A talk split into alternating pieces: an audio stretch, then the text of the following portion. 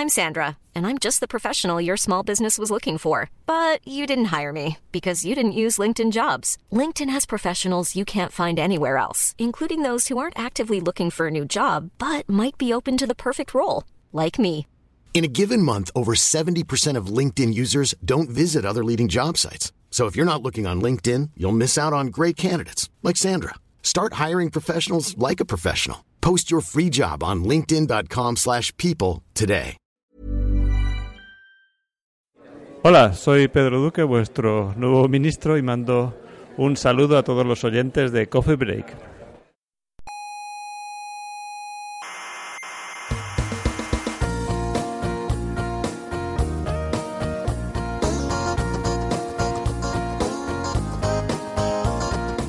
Aquí comienza Coffee Break. Eso es el, el programa ese que hablan del universo y esas cosas, ¿no? Eh, exactamente, es un- una tertulia de científicos. Ya, científico. Mm. Y habrán, habrán estudiado en Harvard, seguro, ¿no?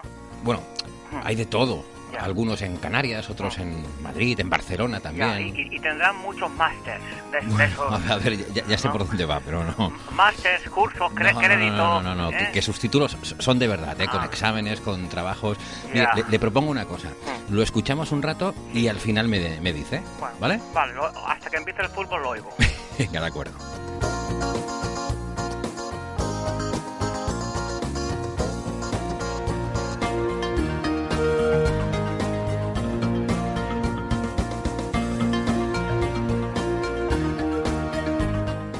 Saludos, hijos de las estrellas. Les damos la bienvenida a la sala GTC del Instituto de Astrofísica de Canarias para nuestra tertulia de cada semana sobre la actualidad de la ciencia. Les habla Héctor Socas y esto es Coffee Break, Señal y Ruido. Los titulares de esta semana. Hay una inteligencia artificial buscando señales de radio de otras civilizaciones en el espacio. Y resulta que de momento no ha encontrado aliens, pero, pero, sí que ha encontrado 72 nuevos eventos de pulsos de radio de los conocidos como FRBs. Una noticia muy importante para los científicos que investigan estos pulsos que todavía no sabemos lo que son. Traeremos noticias frescas de nuestro corresponsal en Sudamérica, nuestro amigo Ricardo García Soto. Nos va a contar la razón por la que hacía tiempo que no venía por aquí, eh, que ha estado con dedicación total en su nuevo proyecto, lo acaba de estrenar y hoy nos va a contar de qué trata. No se lo pierdan porque es una pasada. Y también tendremos bastantes cosas de materia oscura. Me temo que algunas más serias que otras. Por ejemplo, ¿qué nos dicen las órbitas de las cefeidas sobre la materia oscura de nuestra propia galaxia? Y también hablaremos de un trabajo que supuestamente, supuestamente, relaciona la materia oscura con la aparición de cáncer en las personas, concretamente de melanomas en la piel. Y este es para echarse una risa, ya verán. Todo eso eh, en un minutito. Primero les recuerdo que nos pueden escuchar en internet, en las plataformas de Evox o en Apple Podcast, eh, también en TuneIn. Y eh, les recomendamos que se suscriban para que así tengan siempre disponible el último episodio de nuestro podcast, de nuestro programa de radio. No les cuesta nada y siempre lo tendrán en su móvil. También pues nos gustaría, nos hace ilusión si le dan al botoncito de, de me gusta, si es que le gusta nuestro programa. Eh, estamos en Facebook y en Twitter, estas son nuestras redes sociales, nos pueden encontrar ahí para cualquier cosa que quieran consultar, para interactuar con nosotros. Además hay un club de fans en Facebook que les aconsejamos, si tienen interés, que se apunten para, también para interactuar con otros oyentes. Y eh, toda la información está en nuestra página web que es señalirruido.com, todo junto, con ñ y todo, señalirruido.com. Ahí también ponemos las últimas, eh, ponemos las referencias de cada episodio con los papers y los artículos que, que comentamos ahí. Eh, si quieren hablar con nosotros, lo mejor es por las redes sociales, como les digo, en Facebook y en Twitter, que estamos muy activos. Y si no, también nos pueden escribir eh, mensajes a la dirección oyentes. Eh, como siempre, intentamos responderlos todos, pero les confieso que vamos un poco retrasados respondiendo. Ya lo siento, pero no, no damos abasto para poder responder a todos los mensajes que nos llegan. Lo intentamos, eh, seguimos en ello. Así que si nos han escrito y todavía no hemos contestado, ténganos un poquito de paciencia que ya llegaremos. En la radio estamos en varias emisoras. En, eh, en Canarias, en Icoden Daute Radio, Radio El Día, Radio ECA y Ondas Yaiza. En Madrid, en Onda Pedriza. En Aragón, en Radio Ebro. y en Argentina estamos en la FM 99.9 de Mar del Plata. Todas las frecuencias y los horarios de estas emisoras los pueden encontrar en nuestra página web, les recuerdo, señalirruido.com. Para hablar de todos estos temas en la sala Omega me acompaña Julio Castro. Hola Julio. ¿Qué tal Héctor? Y también Bernabé Cedrés. Hola Bernabé. Hola Héctor, ¿qué tal? Es un honor que me invites a esto, a este programa, perdón, iba a decir esto, pero no, justo. Y es un honor que no merezco y créanme que es lo que digo cuando digo que no me lo merezco. Vente un poco arriba que te noto como apagado hoy. Ay Dios. Y en fin, eh, hoy tenemos temas para que te vengas arriba, así que estamos contando contigo, ¿eh?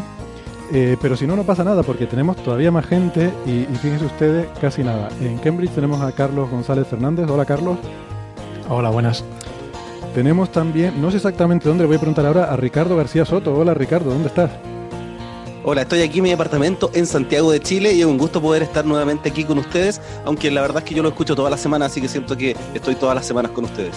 Qué bien, me encanta. Pues es que te pregunto porque como eh, a veces cuando hablamos me dice un día estoy en Colombia, otro día estoy en Perú, estoy en no sé dónde, pues no, no tenía claro dónde te pillamos hoy. Así que nada, en Sí, Chile. y vamos a conversar hoy día porque, porque ha sido así también. Sí, sí, sí, queremos que nos lo cuentes todo. Y también tenemos a Sara Robisco, que imagino que estás en casa. Sara, hola, ¿qué tal? Hola a todos, sí, estoy en casa. Supongo que el gato estará por ahí, era su presencia en el momento adecuado, que lo considere para poner el acento dramático a cualquier asunto que estemos tratando. Bueno, pues vamos a empezar. Bueno, olvidaba decirlo, eh, Julio Castro no está en Twitter ni en Facebook, eh, Bernabé es arroba Norgald en Twitter, Carlos es eh, arroba carlosgfnd, Ricardo es arroba astroblog con V Sí, con V. y Sara es arroba Sara... eh, ¿Cómo era? Ayúdame. Para RC83. Sara RC83, eh, más conocida como la enzima inquieta en Twitter. Bueno, pues nada, para, para empezar, hoy yo quería empezar con eh, unos fenómenos extraños que han ocurrido aquí en España en los últimos días y, que me gustaría comentar muy brevemente. Está Iker Jiménez investigando este asunto porque en España ha dimitido un político. Ha dimitido en concreto la ministra de Sanidad. ¿Y por qué hablamos aquí de política? Porque, bueno, dije en Twitter que íbamos a hablar del gobierno y porque hace unos episodios eh, hablamos, no recuerdo exactamente en qué episodio, sobre eh, algunos cambios que se han producido en el gobierno que involucraban eh, la aparición en el gobierno de, personas con perfil científico, como eran Pedro Duque y como era eh, esta ministra Carmen Montón, que además es una defensora activa de las de la, la lucha contra la pseudociencia y eso pues nos había puesto contentos. Entonces, pues con la misma hay que decir que cuando uno se inventa titulaciones que no tiene, pues lo lógico es que dimita, así que pues que nada, que una pena, la verdad que nos da un poco de, de bajona. Su sustituta ahora también es una, una médica, o sea que en ese sentido pues seguimos manteniendo eso de que haya alguien en el ministerio que, que sepa un poco del tema del que va ese ministerio. Pero bueno, también es verdad que, que Carmen Montón era una política de, de profesión, ¿no? Que tuviera Sí, es esa licenciatura en medicina era toda toda, la la vida. El caso de Pedro Duque, por ejemplo, es diferente, una persona que Mm. se dedicaba a, a sus cosas, a, a viajar por el espacio, como, como Ulises 31, y ahora está, y ahora está haciendo política, ¿no? Pero, pero viene de fuera. Bueno, pues nada, eso, simplemente quería quería hacer ese comentario más que nada porque ya que, en fin, ya que en su momento ensalzamos esta elección, pues hay que reconocer que a lo mejor no fue la mejor idea, ¿no? Estamos ahora con la cosa esta sobre las titulaciones y los trabajos y los tal. Bueno, eh, es lo que tiene. Y espérate que no se, no- que no quede ahí la cosa, ¿eh? Que, que lo mismo, Pues yo no sé, yo no he visto tu tesis, Héctor. lo mismo y más risas. Pues mi tesis está en internet Vaya. publicada. La mía no. La mía no. En una época en la que no. La mía la tengo en internet hace mucho tiempo, pero bueno.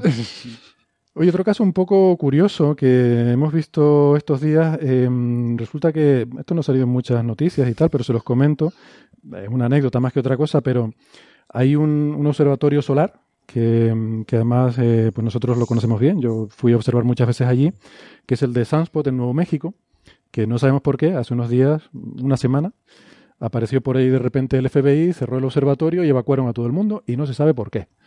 Entonces está la gente con muchas historias, eh, pero no han dicho. La única explicación que han dado es que es por un security issue, ¿no? Un asunto de seguridad. Sí, pero eso es no Entonces, decir nada. Eso es no decir. Bueno, dice un poco, porque eh, hay un matiz que yo quería aclarar. Eh, en inglés hay dos palabras que nosotros traducimos por seguridad. Safety. Una es security y otra es safety. Y son cosas distintas. Claro, no es lo mismo que se te vaya a caer la torre, una Sí. cuestión de seguridad física, que Sí. no un security que es más... Sí, security Aliens implica invader. un daño intencionado, ¿no? Eh, no, alien o, Bueno, o que terrorismo, que es lo que está de moda, o cosas de Pero vamos a ver, ¿qué demonios se le ha perdido a un alien en un observatorio solar? No, eh, evidentemente. Pregunto, no, vamos a ver, o sea, si vas a un observatorio de verdad, los que, tú- los que observan por la noche. Este es un En el observatorio. peor de los casos a uno de radio, pero solar, ¿qué me estás contando? Este es un obs- observatorio solar. Lo que pasa es que está cerca de una base militar. Y además está cerca también de una zona de pruebas de, de misiles, que es la, la zona de White Sands. ¿A alguien se le ha Eh, caído algo? Yo no creo que tenga que ver con el- la zona esta de prueba de misiles, porque resulta que White Sands, está, o sea, donde está el observatorio, la ciudad más cercana se llama Alamogordo, una ciudad pequeña, eh, como su nombre indica, eh, Y no la han evacuado. y no la han evacuado. Eh, y está, digamos que Alamogordo está a mitad de camino entre la zona de prácticas de tiro y el observatorio. Pero sí que hay, bueno, de hecho hay, creo que hay dos bases militares por ahí cerca, ¿no? Bueno, solo digo que el tiro parabólico puede pasar per- perfectamente por encima de Álamo Gordo y caer encima del observatorio sin necesidad de... Sí. Pero el problema sería si se les hubiera escapado ya algo, ¿no? Y estuviera por ahí. Mm, Entonces, una cosa que uno Eh, puede ¿y a quién- pensar... ¿Quién no tiene una bomba atómica en casa que se te escape un poco por ahí? Algo de eso. un poco de uranio ahí. Por eso iba yo al matiz, ¿no? Porque si tú tienes, por ejemplo, una fuga radiactiva, eso es un problema de safety, no de security, ¿no? Ah, Entonces, security es más pro- Además, además, los que entraron en- es el FBI, que si hubiese sido una cosa militar, uno esperaría que fuese, o Claro. pues, no sé, o sea, Mm. El policía militar o lo que sea. Hay, otro dato. Aquí estamos especulando totalmente. Yo quiero decir que yo no tengo ninguna información inside al respecto. eh, porque yo, además yo es que me enteré, me enteré hoy precisamente por un tuit de Carlos. eh, Bueno, así que no, no sé, pero tenemos amigos que trabajan allí y tal. O sea que estos días pues intentaré uy, alguien se ha liado y- con un... y preguntar. Pero, pero por ir a seguir especulando cosas, esta zona está muy cerca de la frontera con México también. ¿Vale? Ah, oh, Eh, el paso está, no sé si es hora y media de camino o así en coche, ¿no? No sé, nunca he ido, pero está cerquita.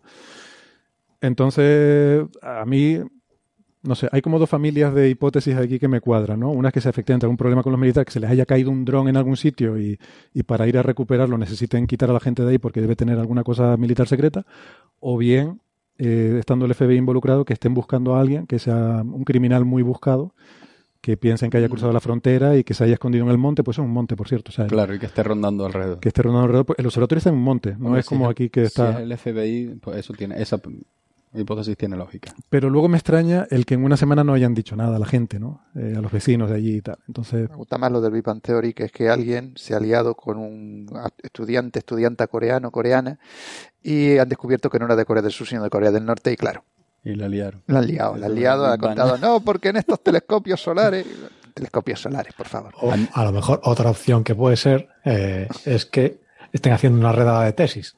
Ah, vale, Bien. que han cerrado el observatorio y venga, todos quietos y han ido mirando tesis por tesis a ver qué tesis, Tesis sobre la mesa, tesis, por favor. eh, tráiganos aquí Pongan las tesis sobre la mesa y levántense. y, y todos los datos en los que se han basado. A mí estas cosas siempre me suenan a maniobras de distracción, porque si hay una manera de llamar la atención es hacer una cosa de esta. Todo el mundo fuera por una cuestión de seguridad. Claro, porque esto es como... Entonces igual eso lo haces cuando quieres quitar la atención de otro lado, ¿no? Cuando quieres colar algo por otro lado o hacer... Bueno, tú ya nos cuentas cuando venga esta persona y nos lo dices, ¿eh? Bueno, venga esta persona aquí, hablas con ella y nos- luego nos lo cuentas a nosotros. No hace falta que lo hagas en el aire. sino yo que quiero enterarme. Hombre, es hay que decir cosas- que el, el director del NSO y de este observatorio y de todo esto es, es oyente de este programa, así que y amigo nuestro, ¿no? Así que le mandamos un saludo. Hombre, pero- amigo. O sea que Perdona, perdona, allí Valentín. donde estés, eh, si, si tienes problemas, pestañea, por favor. Tres veces para decir sí y dos veces para decir no. Pues bueno, eh, nada, ahí está la cosa. También han, han cerrado hasta el sitio web del observatorio, ¿no? Una cosa, Eh, ¿Cómo? en, la, en la página web del observatorio la han cerrado también. Han puesto un cartel de todo esto está cerrado hasta nuevo aviso. Qué enigmático. Pero espérate, ¿no estarían cultivando María? Que dicen, no, sí, rollo solar, no sé qué, no sé cuánto. El típico cartel de cerrado por redada. Hombre, eso explicaría, eso explicaría muchos papers que han salido ahí en los últimos años. Sí, no, no, pero es que, es ya yo no, no, sé, no, no se me ocurre otra cosa. Les han pillado las plantitas. Tontita, vamos, sí. Eso tienen ahí montado un... Vamos, eh. Ya digo que aquello es un monte, quiero decir, no es como aquí el observatorio que es un- una zona pelada, ¿no? O en Chile también, que son desiertos, ¿no? Aquello está en medio de un monte. O sea, es un Sí, sitio es muy curioso. claro, está- todos esos observatorios están... Hay unos árboles y emergen ahí las torres por encima de los árboles, una cosa muy espectacular, ¿no? Eh, es como en Mount Graham también, está en medio del bosque. Sí, los observatorios americanos, creo que están ahí. Bueno, nada, pues seguimos entonces más asuntos breves.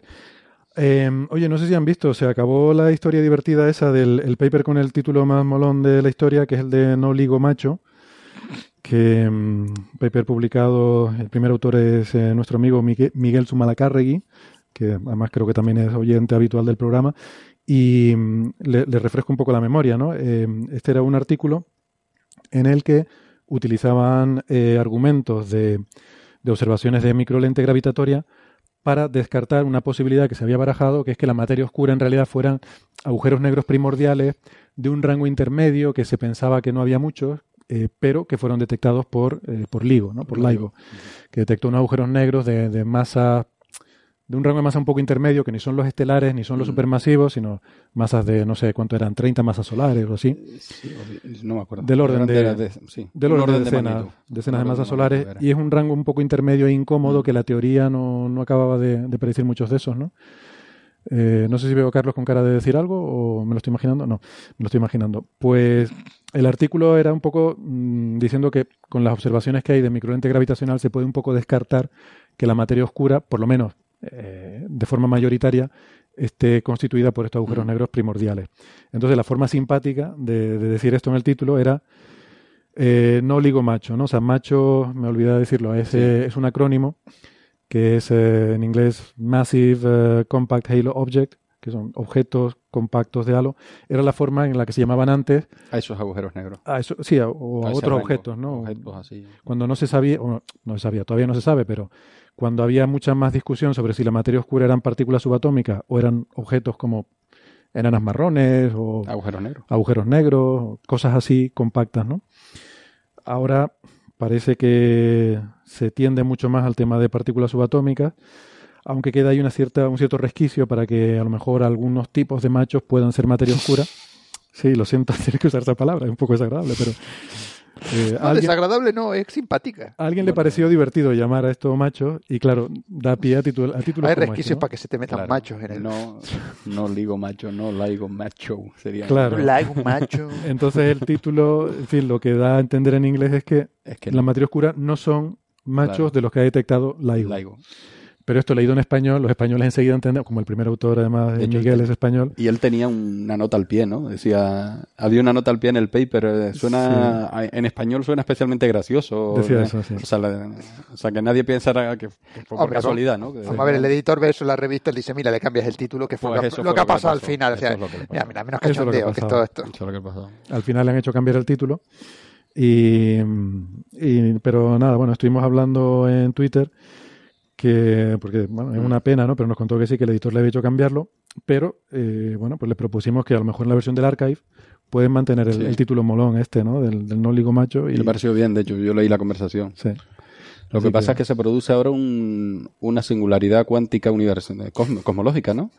Porque se queda un otro artículo que queda Claro, porque luego estaba la respuesta, había un poco la una, una polémica. incoherencia. Claro. Porque luego estaba la respuesta de, de García Bellido, eh, de la Universidad que de, de Alcalá, me parece, o de la Autónoma. Ah, mira, lo tengo aquí. ¿Lo ahí? De Ah, Juan. García Bellido, de la Universidad Autónoma de Madrid, efectivamente, que había publicado otro que se llamaba. eh, el título leído así un poco la versión españoliza sería Ligo Log Normal, macho.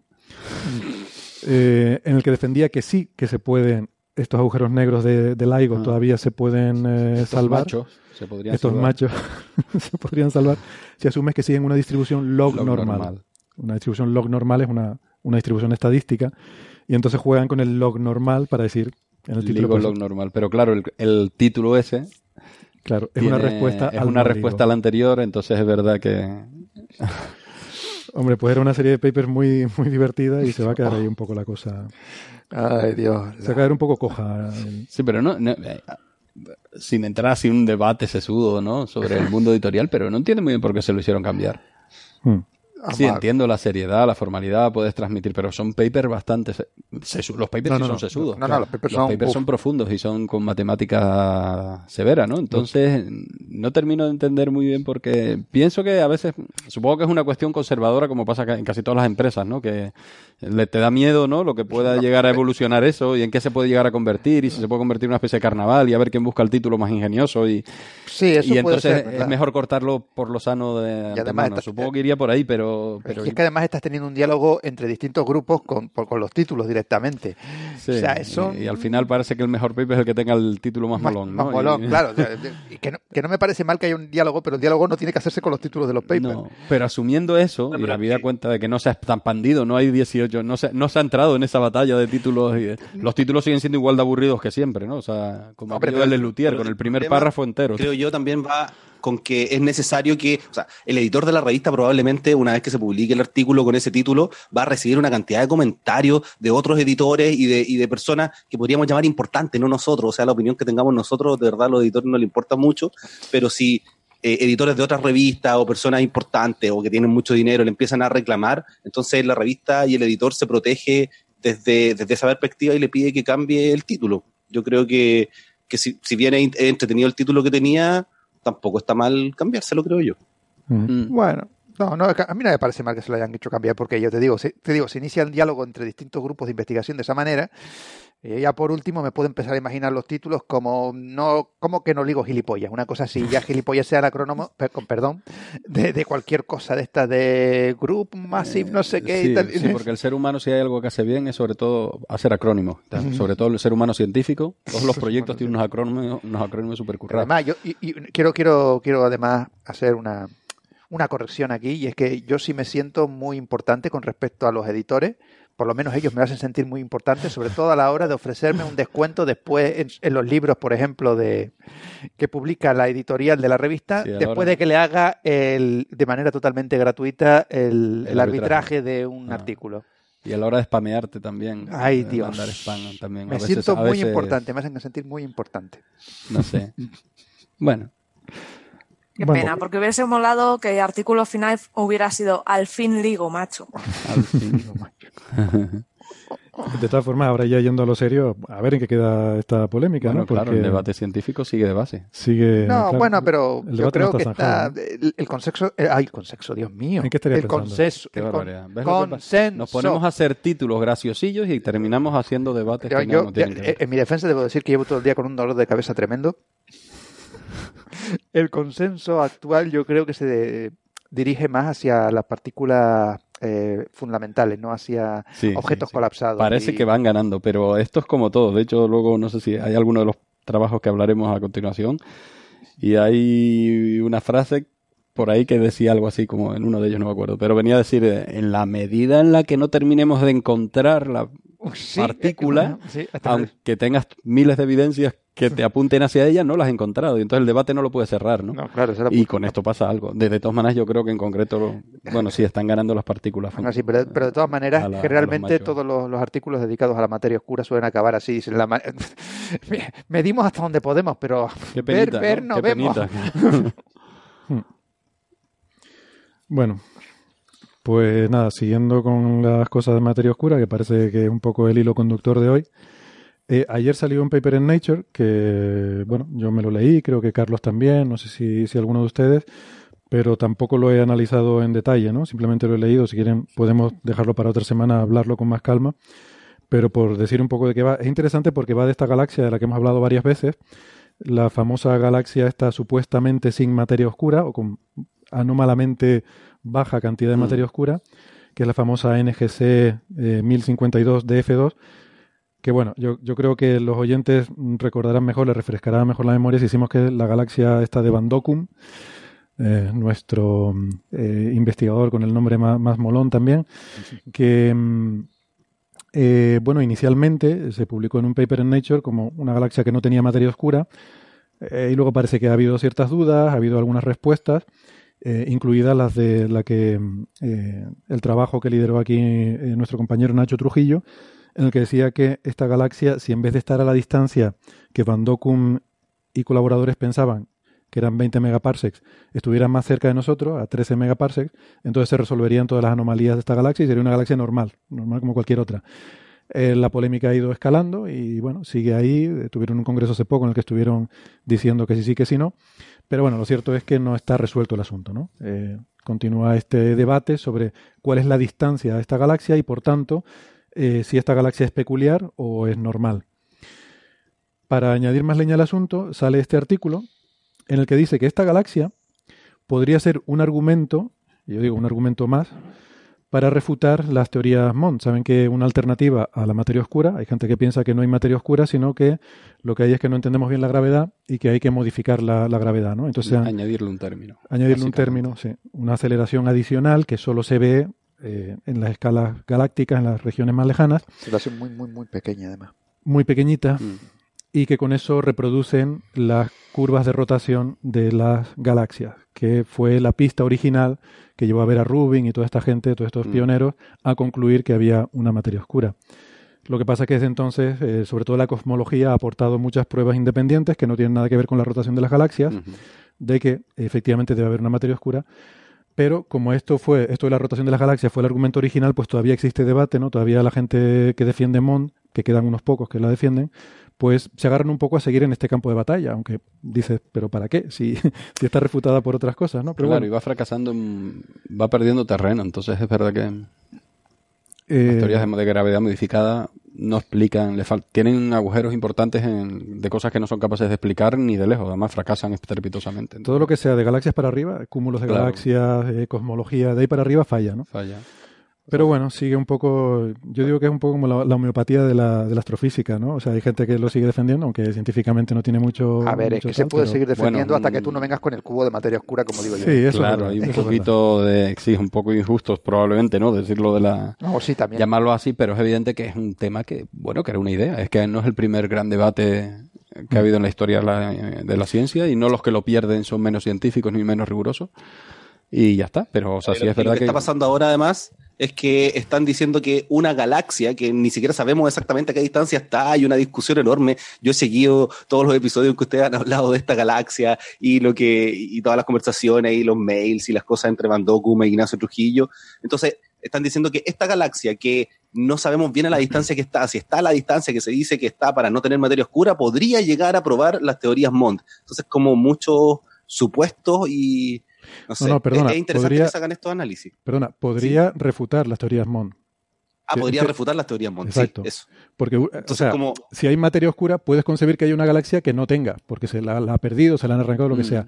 Pero si la, lo que tú ves como materia oscura es un efecto de gravedad modificada, no le puedes arrancar la gravedad a una galaxia. O sea, no. Claro, la gravedad es Eso- universal. eso- eso La gravedad es se universal. modifique o no se modifique, sería universal. Tiene que ser universal, claro. Eso justamente es lo que dice el artículo de Nature, Héctor, que una de las cosas que dice es que con el modelo, modelo cosmo- cosmológico que tú tienes hoy en día, hay dos tipos de galaxias enanas. Lo que le llaman las galaxias enanas primordiales, que son galaxias enanas que se forman en, aisla- en, en- en soledad, con lo cual tienen su pequeño hito de materia oscura, y después galaxias enanas que, que se forman en el halo de otras galaxias mucho más grandes, por colisión de, de otras galaxias enanas, eh, eh, eh, colas de marea, cosas así. Entonces, estas segundas galaxias enanas no necesariamente tienen que tener eh, materia oscura. Pueden estar embebidas en el halo de materia oscura de, materia oscura de la galaxia grande y no tener uno propio. O tener muy poca. Entonces, el, el- el test, digámoslo así, y, y en el sí, esto es lo que predice la cosmología, ah, digamos, eh, estándar, que cuenta con la materia oscura. Eh, para el modelo Mond no debería haber esta segregación. Todas las galaxias enanas deberían ser, solo tienen un parámetro libre que es la cantidad de estrellas que tienen y punto. Entonces, si tú, si tú encuentras esta bimodalidad en la distribución de galaxias enanas, eh, modelo Mond, eh, pues es otro problema que tiene. Claro. Y en concreto, para, para, esta, para esta galaxia de Van lo que hacen es, eh, hay, hay varias cosas, en el sentido de que, eh, el, digamos, el, el parámetro crítico para ver si una galaxia enana tiene materia oscura o no es lo que se llama la dispersión de velocidad. Entonces, lo rápido que se mueven las estrellas dentro de una galaxia depende de lo, de lo gorda que es la galaxia. Cuanto más masa tenga la galaxia, más rápido van dando vueltas las estrellas. Entonces, esto, esto está muy bien porque es una cosa que es razonablemente sencilla de medir. Tú puedes ver cuál es el desplazamiento al rojo de las estrellas, o en este caso, si es una cosa que está muy lejos, de cúmulos de estrellas. Entonces, viendo cómo de, cuál es la dispersión de, estos desplazamientos al rojo, tú puedes ver, estimar cuál es la dispersión is- interna de la, galaxia. Si la, si la galaxia tiene una dispersión interna de velocidades muy baja, todas todos los cúmulos van a estar al, los vas a ver igual. Si la galaxia tiene una dispersión interna de velocidades muy alta, verás que los cúmulos tienen velocidades diferentes con respecto a ti. Entonces, para esta galaxia de Van Dokum, miden la dispersión de velocidad de los cúmulos e intentan explicar esta velocidad, esta, esta dispersión con un modelo MON y con un modelo sin, sin con modelo de materia Con oscura. materia oscura. Entonces, dependiendo de, de lo que hagas, eh, descartas modelos MON con cierta, eh, con cierta eh, rigurosidad. Entonces, si tú asumes que la galaxia está sola, es imposible que la teoría MON explique la dispersión de velocidad. No hay suficiente más. Sí, yo tengo una, una pregunta. Entonces, si eh, esta galaxia no tiene nada de materia oscura, ¿quedarían algunas teorías Mond aún funcionando o todas se, se caen? No, o sea, eh, en concreto, va a ver, o sea, es solo una galaxia, pero bueno, sí, o sea, en principio rechazas toda la, la teoría Mond porque, bueno, al menos, al menos la, te- la teoría Mond tal como está escrita. Es porque, bueno, hay, hay una serie de... de, eh, la, la teoría Mond tiene ciertos parámetros libres que tú podrías tocar para a lo mejor intentar compensar esto. Pero su- supongo que si tú eh, cambias los parámetros de la teoría, en, en concreto hay una constante que no sé cómo, cómo le llaman, que básicamente es, es el paso en el que, en el que pasas en, eh, del régimen, digamos, newtoniano que todos conocemos al régimen milgroniano que le llaman ellos o algo así. Que digamos es en el que la, la gravedad es especial. Ese es el acero este, ¿no? La aceleración crítica que llaman, ¿no? entonces, yo, yo entiendo que a lo mejor si tú modificas ese acero, a lo mejor puedes ajustar esta galaxia en concreto. Pero eso te desbarajusta probablemente otras muchas Claro, cosas, no lo claro. sé. Es que una de las cosas que iba a decir es lo que estaba diciendo Carlos. Es que una de las una de las cosas que hacía elegante las teorías Mon y que hubiera las hubiera hecho muy muy sólidas y si hubieran empezado a triunfar es sus pocos grados de libertad. Pero claro, eso en el fondo es un talón de Aquiles porque no puedes ajustar. En la te- las teorías Mon se tienen que ajustar a la al, al negar la existencia de la materia oscura, se tienen que ajustar a las estrellas que de hecho puedes contar. Entonces, las que están, la materia que ves es la que hay. Y con esa te tienen que salir las cuentas. Hmm. Entonces, si no te salen, es que tienes mal la teoría, ¿no? Claro, es Mientras que- que... con la materia oscura, pues tienes ese grado de libertad. Dice, bueno, puedo poner materia oscura, también puedes poner, y puedes poner cuánta, puedes, tienes Puedes un grado de libertad. Puedes poner y quitar, o distribuirla por de, de distinta manera, ¿no? Y eso al final va en contra de la teoría misma. Hubiera sido un punto muy fuerte en el caso de haber triunfado, porque eso es lo que te hace una, que una teoría sea universal. Es que ese parámetro acero, el- la aceleración crítica, está ya fijada por las galaxias normales. Claro, tú sabes es que, si para- no se les ajusta el mundo. Claro, para ajustar las galaxias normales tienes que tener este parámetro de la materia oscura. Luego, si hay otras galaxias que son raras, pues entonces ya tienes que Meter ya- otro, ya, ya no te, sé, no te empezar cuadra, ya, ¿no? ya no- ya- ya deja de ser elegante y rotunda, que era lo que pretendía. Ya- ya Realmente tendría la que ser que para unas galaxias es de una forma y para otras Claro, galaxias es de otra. Entonces ya, ya es como que la gravedad es diferente en diferentes galaxias y eso ya sí que es un poco... No, no, no. Además, eso va contra el postulado de la propia gravedad. O sea, o es Sí. universal o no. Claro. Le puedes meter los Y términos, es verdad. Podrías llegar a ser algo muy feo, pero tiene que ser universal. Claro, si no es universal. revés. pero de todas maneras, en este caso en concreto hay otro, hay otro eh, problema más y es que esta galaxia no está sola. Esta galaxia está cerca de otra galaxia. De hecho, el, el nombre de la galaxia, que ahora no recuerdo, pero que a lo mejor no puedo mirar, NGC efectivamente, 1052. esta galaxia se llama, eh, aunque nosotros nos referimos a ella como, como Van Dokum por simplicidad, la galaxia se llama NGC 1052 DF2. Entonces, esto significa que es eh, la galaxia, eh, la segunda galaxia de tipo enano que ha encontrado en torno a NGC 1052, que es otra galaxia más grande.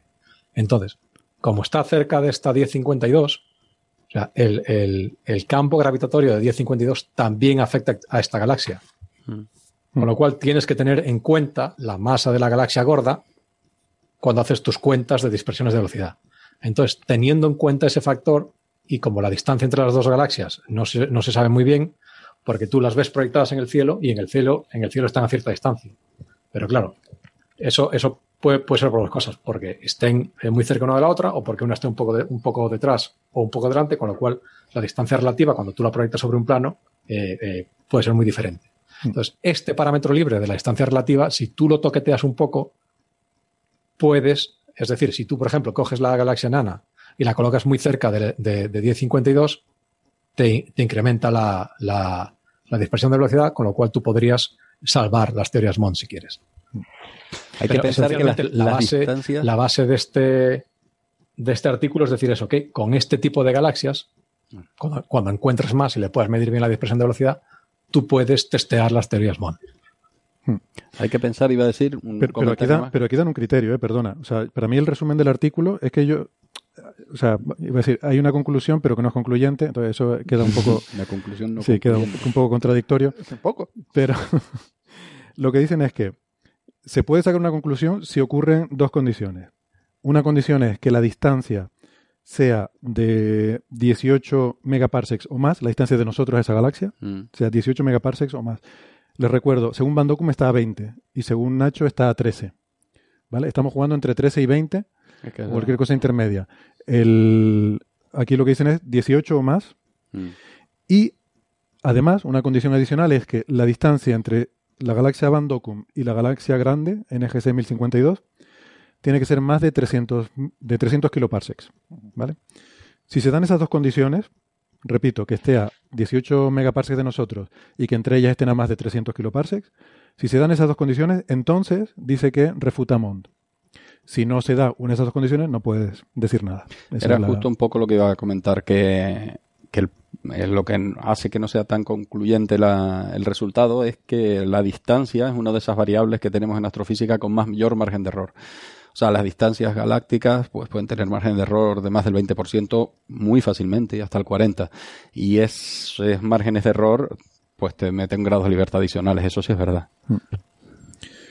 Eh, hemos estado hablando de megaparsecs, pero quizás nuestros oyentes estén más familiarizados con años luz, entonces voy a traducir un poquito. Los 18 megaparsecs son algo así como 56 millones de años luz. Esa sería la distancia a la que tendría que estar de nosotros, eso o más. Y los 300 kiloparsecs entre las dos galaxias tendría que ser como un millón de años luz, ¿no? Si no me y en equivoco. estados de Texas, por favor.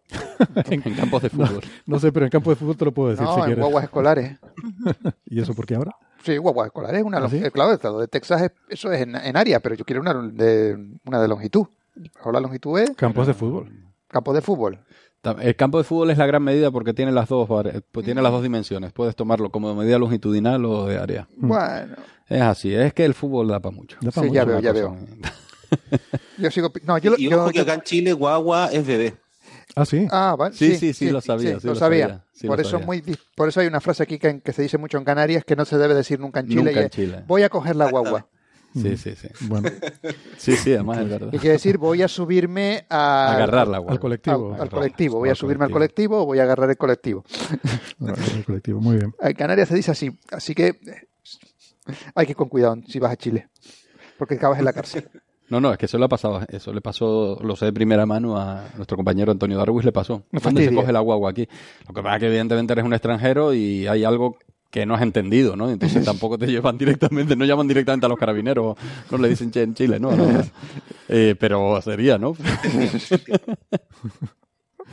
Ese low in translation, incluso cuando estás, además cuando estás hablando el mismo idioma es, es muchísimo peor, porque no, porque si tú no entiendes a un chino, dices, claro, porque es que es chino. Pero si tú no entiendes al que está hablando al 99,99999%, correla con lo que tú hablas, no, no, no estás buscando diferencias. Entonces dice, no, es que el tipo. Es que no me extraña que le haya pasado a Darwin. Pero es mucho mejor, es mucho mejor eh, la lotería chilena. Eh, eh, sí, Ah, sí. es verdad. A los españoles les gusta mucho. Nosotros tenemos aquí lo que se llama la polla chilena de, benefic- Sí, sí, de sí, beneficencia, que es una lotería. Sí, sí, sí, sí, eso también lo había oído. Bueno, Pero para nosotros no suena mal, en absoluto. No, claro, claro. no. Bueno, eh, Por, por ejemplo, ustedes cuando hablan de una montaña alta, ustedes siempre dicen el pico más alto. Eso Sí. en Chile tampoco suena bien. Ah, pues mira, Vaya, alguien bueno, debería escribir No todas estas cosas. a- Tiene que estar, ¿Perdón? seguro que Que internet. al- alguien debería escribir todas estas cosas. Esta información puede ser importante a la hora de viajar. No, de hecho yo seguro que está. No, ¿Sí? yo creo que sí debe estar. De hecho, nosotros aquí en Chile, cuando hablamos de gráficos, etcétera, hablamos de los pic más altos, o cuando el pic, ¿no? o el punto más alto. Porque Oye, si no Ricardo, y ahora, ahora que has estado eh, de gira ahí por, por toda Latinoamérica, ¿hay también esas diferencias entre diferentes países o, o es mayor la diversidad lingüística entre España y Latinoamérica que luego la interna, la dispersión interna en formas de hablar? No, yo creo que la- entre Chile y el resto tenemos mucha diferencia. Cada país tiene obviamente sus modismos, etcétera. Yo lo que trato de hacer obviamente en el podcast, en el canal de YouTube, eh, es que es, es tratar de hablar sin chilenismos. Y bueno, eh, pero todos los países tienen su riqueza de, eh, de- de lenguaje, su riqueza de acento. Yo creo que los acentos son muy bonitos. De hecho, yo me sorprendí mucho con el acento que tienen en Canarias. hay, hay muchos acentos distintos en Canarias y muchas veces ni siquiera aparecen españoles. Mm. Así que la riqueza que tiene el español es muy bonita. Sí, sí, es verdad. De hecho, cuando, como canarios, ¿no? Cuando viajas a Latinoamérica, a cualquier país, eh, normalmente no te sacan por español.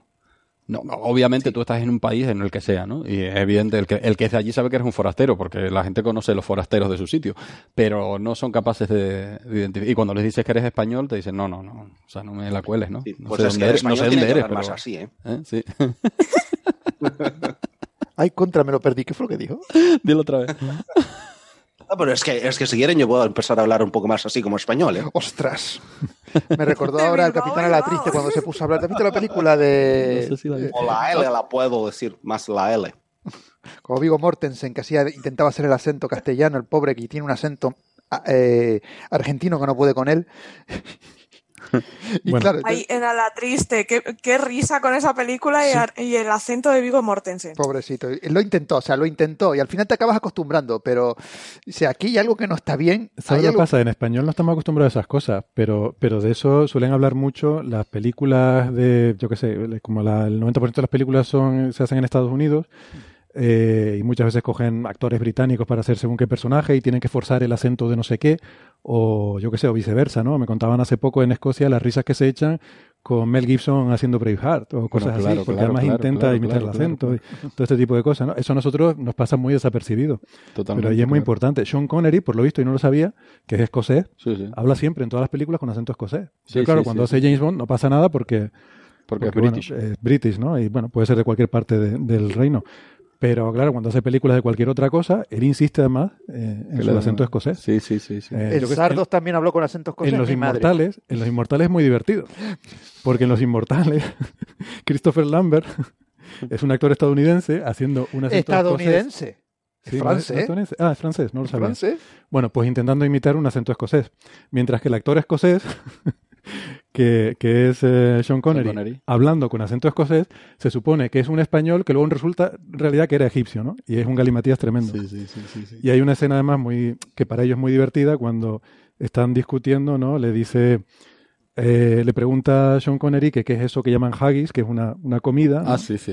Dice, bueno, ¿y para qué se usa? Dice, no, no, se come, ¿no? Y le da mucho asco, cuando en realidad eso hay un poco ahí de... Sí, sí, sí. El haggis, que si alguien de los lectores, digo, de los, de los oyentes no sabe lo que es, la mejor definición de un haggis es que es una oveja dada la vuelta. Sí, sí, es verdad. Es comida. Además es de esas comidas que si comes con un haggis ya tienes para 72 horas o algo así. Pues energía. pa- Pues muy bueno. No me ha dado la vuelta. Bueno, Olivia Newton-John creo que cuando hizo Gris. Olivia Newton-John no es británica, no es inglesa. Creo que sí. Olivia Newton-John Es es, que creo que me australiana. suena Ah, australiana, australiana, pero sí australiana. recuerdo un una cuestión con Esta el acento, una no polémica. ninguna. No, no tenemos, es un desastre. Solo galaxias y paridas de estas. Pero es verdad que sí que recuerdo una uh, haber leído que tuvo polémica y estuvo a punto de no poder, eh, de que no le dieran el papel porque le tenía un problema con el acento, porque claro, en un instituto americano no era no procedía mucho Mm. tampoco. Ya, ya. Bueno, Creo, ¿eh? Si no me acuerdo. venga, Eso. vamos a Eh, pasar al tema que... antes, antes de pasar al tema, Héctor, voy a hacer un apunte y es que Olivia Newton-John es de Cambridge. Ah, de Cambridge. Ah, pues yo ¿Ves? pensaba que era sonaba- australiana. Yo pensaba que que era australiana, ¿eh? Sonaba que era británica. Ay, no, seguramente que vivió mucho, mucho tiempo en Australia, seguramente. Pues vale. Eh, me considero corregido. Me sonaba inglesa. ¿verdad? Bueno, a mí me gustaría No, pero pasar de tema... qué diferencia, ¿no? En el cine americano, No, no, cada uno tiene su acento y, y bien. Pero en cambio aquí en España, como que las series, lo- las películas españolas, todo el mundo trata de esconder el acento y me parece un poco como que un sinsentido, ¿no? Bueno, Me- sí. Bueno, Sí, y además lo que sucede es que personas de distintos países al principio no les gusta el acento. Yo recibí muchos comentarios por mi acento en el podcast, eh, acento chileno, y yo hablo normal, no trato de cambiar mi acento, pero después la gente se va acostumbrando. Mm. Y eso es lo bonito, que uno escucha a los mexicanos, a los colombianos, a los argentinos, y todos hablamos distinto, y eso es muy bonito y hay que mantenerlo. Lo importante es no hablar con modismos locales porque así el resto no, no nos entiende.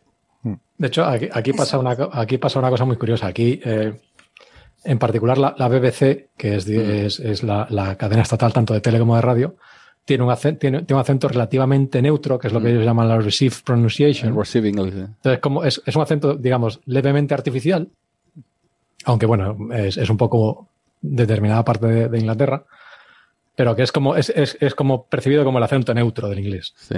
Entonces, en general en la BBC, durante mucho tiempo, mucho, mucho tiempo, forzaban a los locutores y a las locutoras a, a, esta, a, usar este acento, salvo durante la Segunda Guerra Mundial.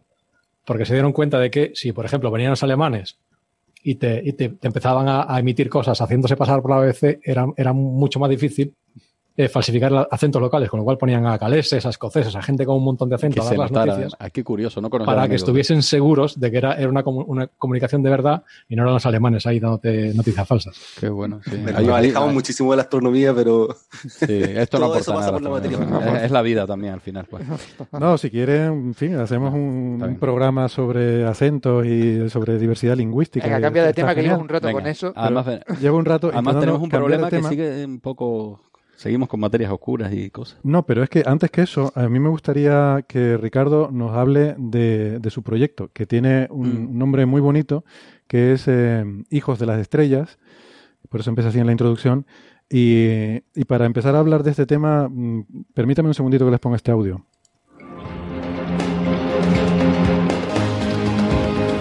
Mi nombre es Ricardo García y soy un apasionado del cielo y las estrellas. A lo largo de esta serie tengo la oportunidad única de viajar por todo el continente americano para conocer a hombres y mujeres fascinantes que exploran importantes secretos del cosmos que tienen un impacto en la vida cotidiana de todos nosotros. Esta es mi travesía tras los misterios y maravillas del universo.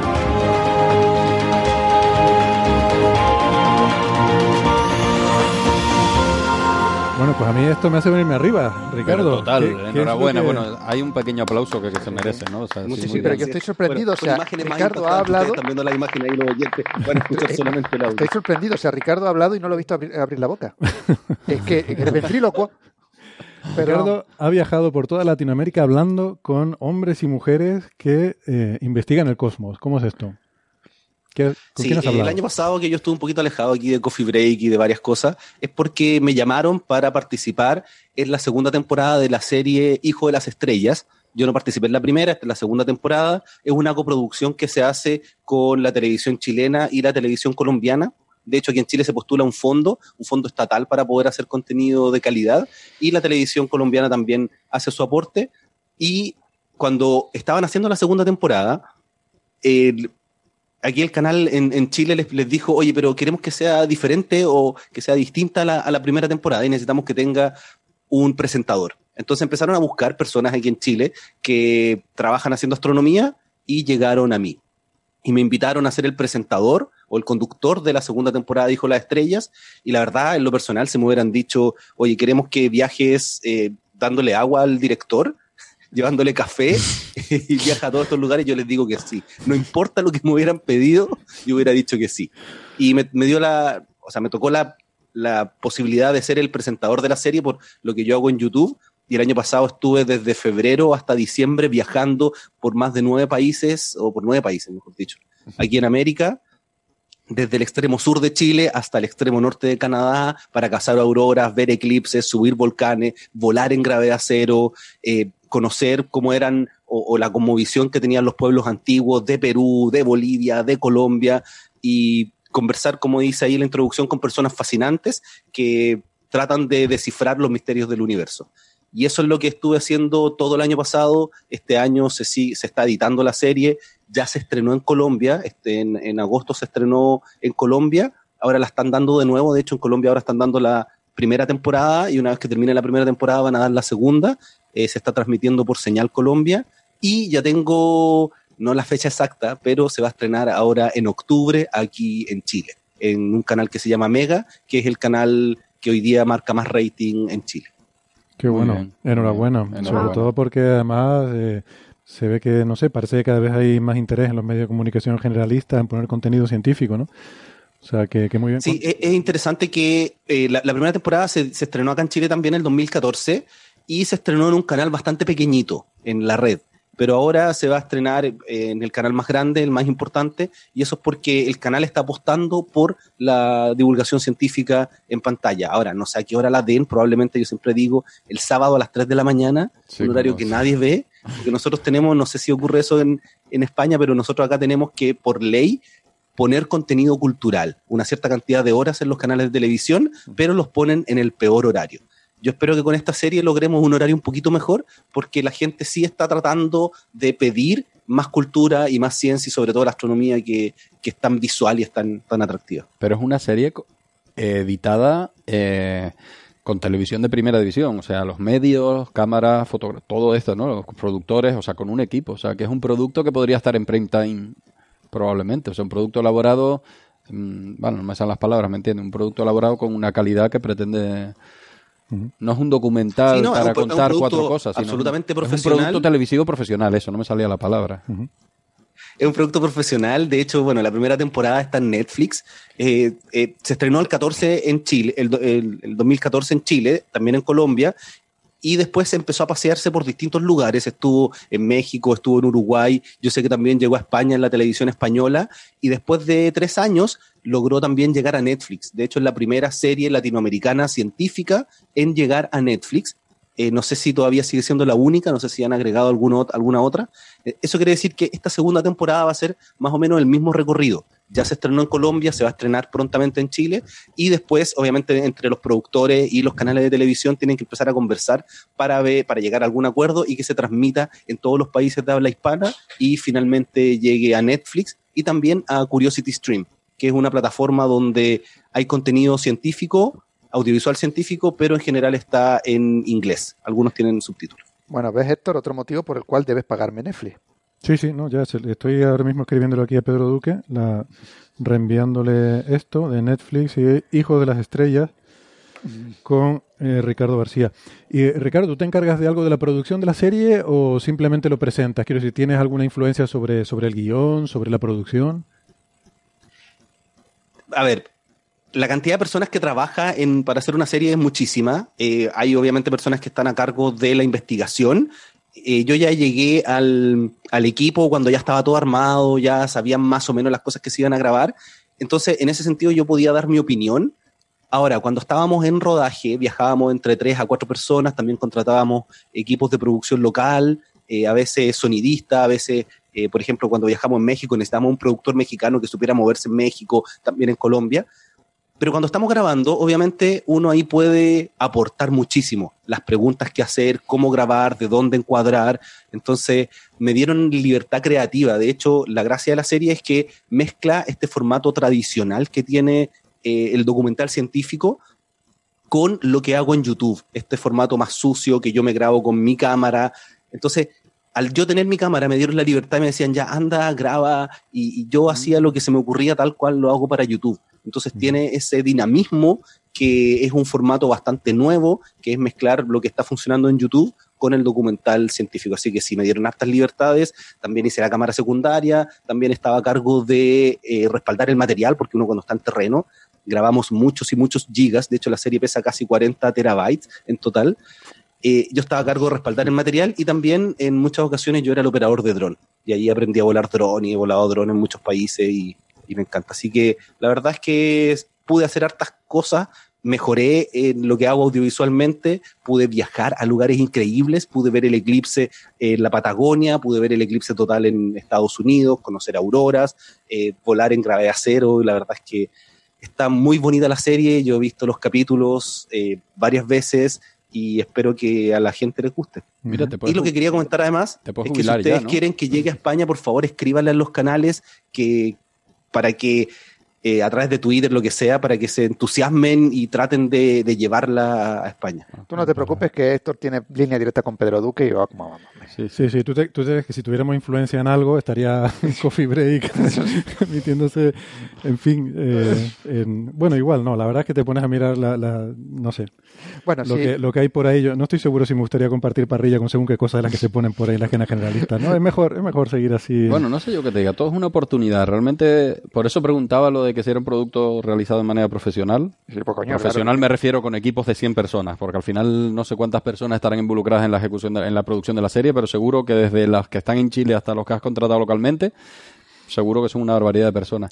Y eso da un factor de calidad que te permite entrar a usar la oportunidad de competir con cualquier cosa que te ponga Hombre, al eso lado, ¿no? y, y el entusiasmo de Y es Ricardo, que es contagioso, ¿eh? El entusiasmo de este hombre que es contagioso y, y yo creo que está muy bien para... Sí, sí, y no solo entusiasmo, que es lo que te decía, te puedes jubilar ya. O sea, con todo eso que has hecho, es que me parece un objetivo para toda una vida. Yo Yo no sé si puedo, yo creo que igual puedo tachar un media línea de esas, nada más, de las que han nombrado. ¿no? Yo- Yo, yo con- O sea, dice- el problema de haber hecho tantas cosas interesantes es que tengo que seguir haciendo más, tengo que empezar a... Es como una droga, ¿no? Quedó la vara muy alta y tengo que seguir haciendo cosas que me lleven a, a conocer personas y hacer cosas interesantes. Ahora, la gracia es que estando aquí en Chile tengo acceso a los observatorios, a todos los lugares que están acá, qué es lo que le ocurre a ustedes en Canarias. Entonces, por ejemplo, nos he estado grabando para YouTube, fui ahora a grabar al observatorio Las Campanas, que me dieron la posibilidad de alojar una noche. Entonces, sigo haciendo cosas que son interesantes, no al nivel de lo que hicimos en la serie, pero si le va bien, quizás podemos empezar a pensar en una tercera temporada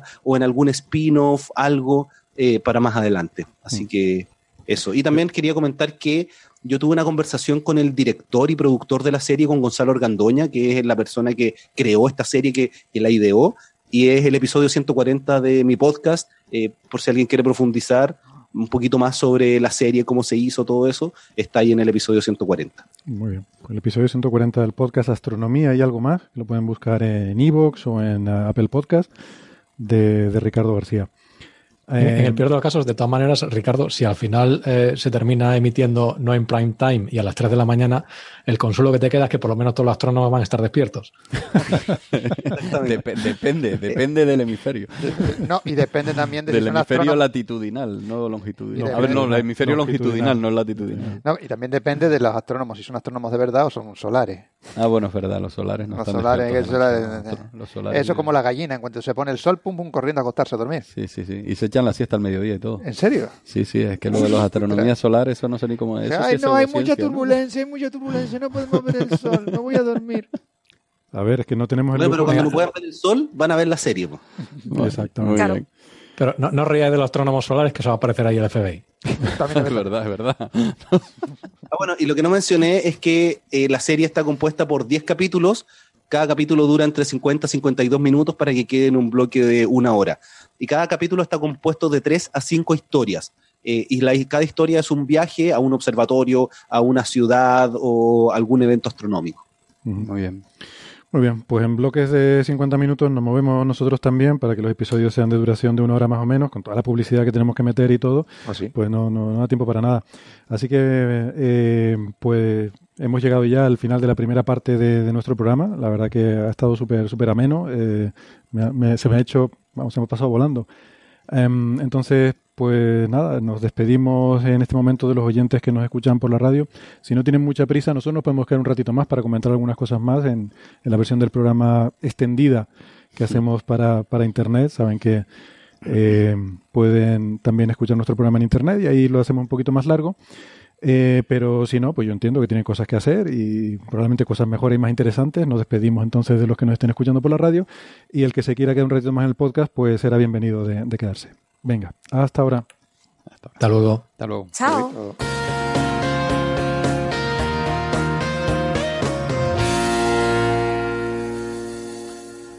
Vaya, qué sorpresa, siguen ahí. Debe ser que no tenían nada mejor que hacer. Pues Yo quería mencionar que a mí siempre me, da un poco de risa cuando dices, hablamos un poquitito más, porque una vez que pasa esa música, hablan muchísimo más. Mucho rato eh. Esto, Sí, hay un pequeño esto es fraude un ahí. poco como, como el, Señor de- el Señor de los Anillos, que la película del cine eran dos horas y después con DVD son 17 horas por película. Pues más o menos es igual. COVID, ese fue el, el peor así. Es un libro y terminó siendo muchísimas horas. Ah, no se preocupen, yo creo que esto será corto porque, no sé, yo me llevo bebida una botella de agua, así que yo o a Héctor acorta o hay un problema. Vamos Vale, a ver vale. la materia oscura. Tú ¿no? ya, tú ya sabes que eh, cuando tengas que salir en cualquier momento, pues no tienes ni que pedir permiso. o sea, lo, lo dices y ya está. Sí, sí, no- se oirá luego la grabación, la silla moviéndose. no hay ningún problema. La puerta. Nada, no te preocupes, lo corto todo en la De, edición. to- de todas maneras, este, este Bernabé, o sea, por conservación de la masa, si la botella estaba llena y ahora está vacía, ahí tienes una solución ya. Vamos a ver, yo solo digo que hay una cámara puesta y me están viendo todos ustedes. O sea, Pero hay una mesa también. o sea, una mesa. Sí, la claro, pero eso- la apagamos. Bueno, yo la verdad que no sé qué les pasa hoy, que no, no consigo meterlos a redil, ¿eh? Se me, se me han revolucionado. Em, vamos a hablar un poco entonces de otra de, la- de las noticias curiosas de esta semana, que tiene que ver con una combinación chulísima, eh, que parece de ciencia ficción, pero es que va incluso más allá, porque esto no se ha explotado en la ciencia ficción, sorprendentemente, porque ahora que lo veo, esto era para explotar en la ciencia ficción. Una inteligencia artificial buscando señales de civilizaciones extraterrestres. Em, Qué peligro. o sea, esto mola muchísimo. Esto, ¿Cómo no hay películas de esto? No las hay, que yo sepa Yo voy a por lo hacer menos. una entonces. Sí, apúntatelo ahí. Pues resulta que las tenemos. O sea, la realidad supera la ficción. Tenemos eh, inteligencias artificiales, ¿no? ¿Verdad, Sara? Que están Sí, no, la a- verdad es que analizando datos, buscando es señales chulo. de... Lo- en teoría es chulo, luego cuando te metes en profundidad dices, ay, qué soso. Sí. Pero la Estaba verdad es que sí. Nada, solo el titular, ¿no? El- No, Eh, eh, pero pues- sí que ha sido, es un poco abrir la, la puerta, ¿no? A decir, aquí tenemos una herramienta que sirve y vamos a usarla. Sí, pero bueno, déjame, Es- déjame aclarar que, que no ha encontrado extraterrestres, ¿vale? De momento, No. lo que ha encontrado, eh, pero que está muy bien, es eh, 72 nuevos pulsos de radio de estos, eh, los FRB, que hemos comentado en otros, en otros episodios, los Fast Radio Bursts. Son eh, esos pulsos de radio que duran milisegundos, que los hemos observado proviniendo de diferentes partes del universo. Es algo relativamente reciente, se descubrió el primero en 2007 y desde entonces pues se han visto otros. Eh, un poco por casualidad, porque no sabes de dónde vienen y estás haciendo cualquier tipo de observación y de repente te aparece un pulso de estos, ¿no? Vienen de fuera de la galaxia, de distancias de miles de millones de años luz y poco más sabemos, ¿no? Salvo que hay una puerta aquí que se nos ha abierto muy interesante. Hay uno que es especial, que es el 121102. Se llaman así, lo hemos dicho alguna vez por la fecha en la que se recibe el pulso, 2012, noviembre 02, que este es uno que se repite. Eh, no es periódico, no se repite periódicamente, pero de vez en cuando se repite. Y esto, gracias a esto, pues se ha podido estudiar más, se ha podido identificar, eh, parece bastante claro que viene de una galaxia a 3.000 millones de años luz, una galaxia enana, no sé si con mucha o poca materia oscura, pero, pero viene de una galaxia enana a 3.000 millones de años luz y entonces se ha estado observando bastante más. Y dentro de la iniciativa eh, Breakthrough Listen, que ahora podemos comentar un poco lo que es, una, una cosa interesante, es un- uno de estos proyectos SETI de búsqueda de, de inteligencia extraterrestre mediante señales de radio. Pues eh, una de las cosas que hace esta iniciativa es que tienen, eh, tienen dinero para comprar tiempo de, observación en, eh, en telescopio, en radiotelescopios. Y entonces con uno de los radiotelescopios más grandes que hay en la actualidad, el de Green Banks en Estados Unidos, eh, West Virginia, pues, eh, ¿cómo se diría eso? Virginia Occidental, ¿no? Eh, pero Sí. no, no me suena haberlo oído de- dicho así. Virginia Occidental. Sí, Virginia Occidental. Virginia Occidental, pues el año pasado estuvieron haciendo observaciones de esta fuente. Y en cinco horas de observaciones, ellos habían encontrado, no me acuerdo, 20 pulsos o algo así. Entonces, como 21. te- ¿Eh? ¿Perdona? 21. 21, De, vale. Fueron 21 pulsos. Vale. De hecho, estaban, lo que hicieron fue poner el radiotelescopio enfocado, Mm. y lo dejaron 5 horas, cogieron 200 teras de información, se lo llevaron y lo clasificaron con un algoritmo clásico. Mm. Y el que detectó fue el algoritmo clásico y detectó solo 21. 21 pulsos. Eh, y Por luego, cierto, 200 teras de información en radio.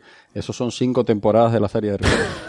es que para que se hagan una idea del tamaño, de la cantidad de información.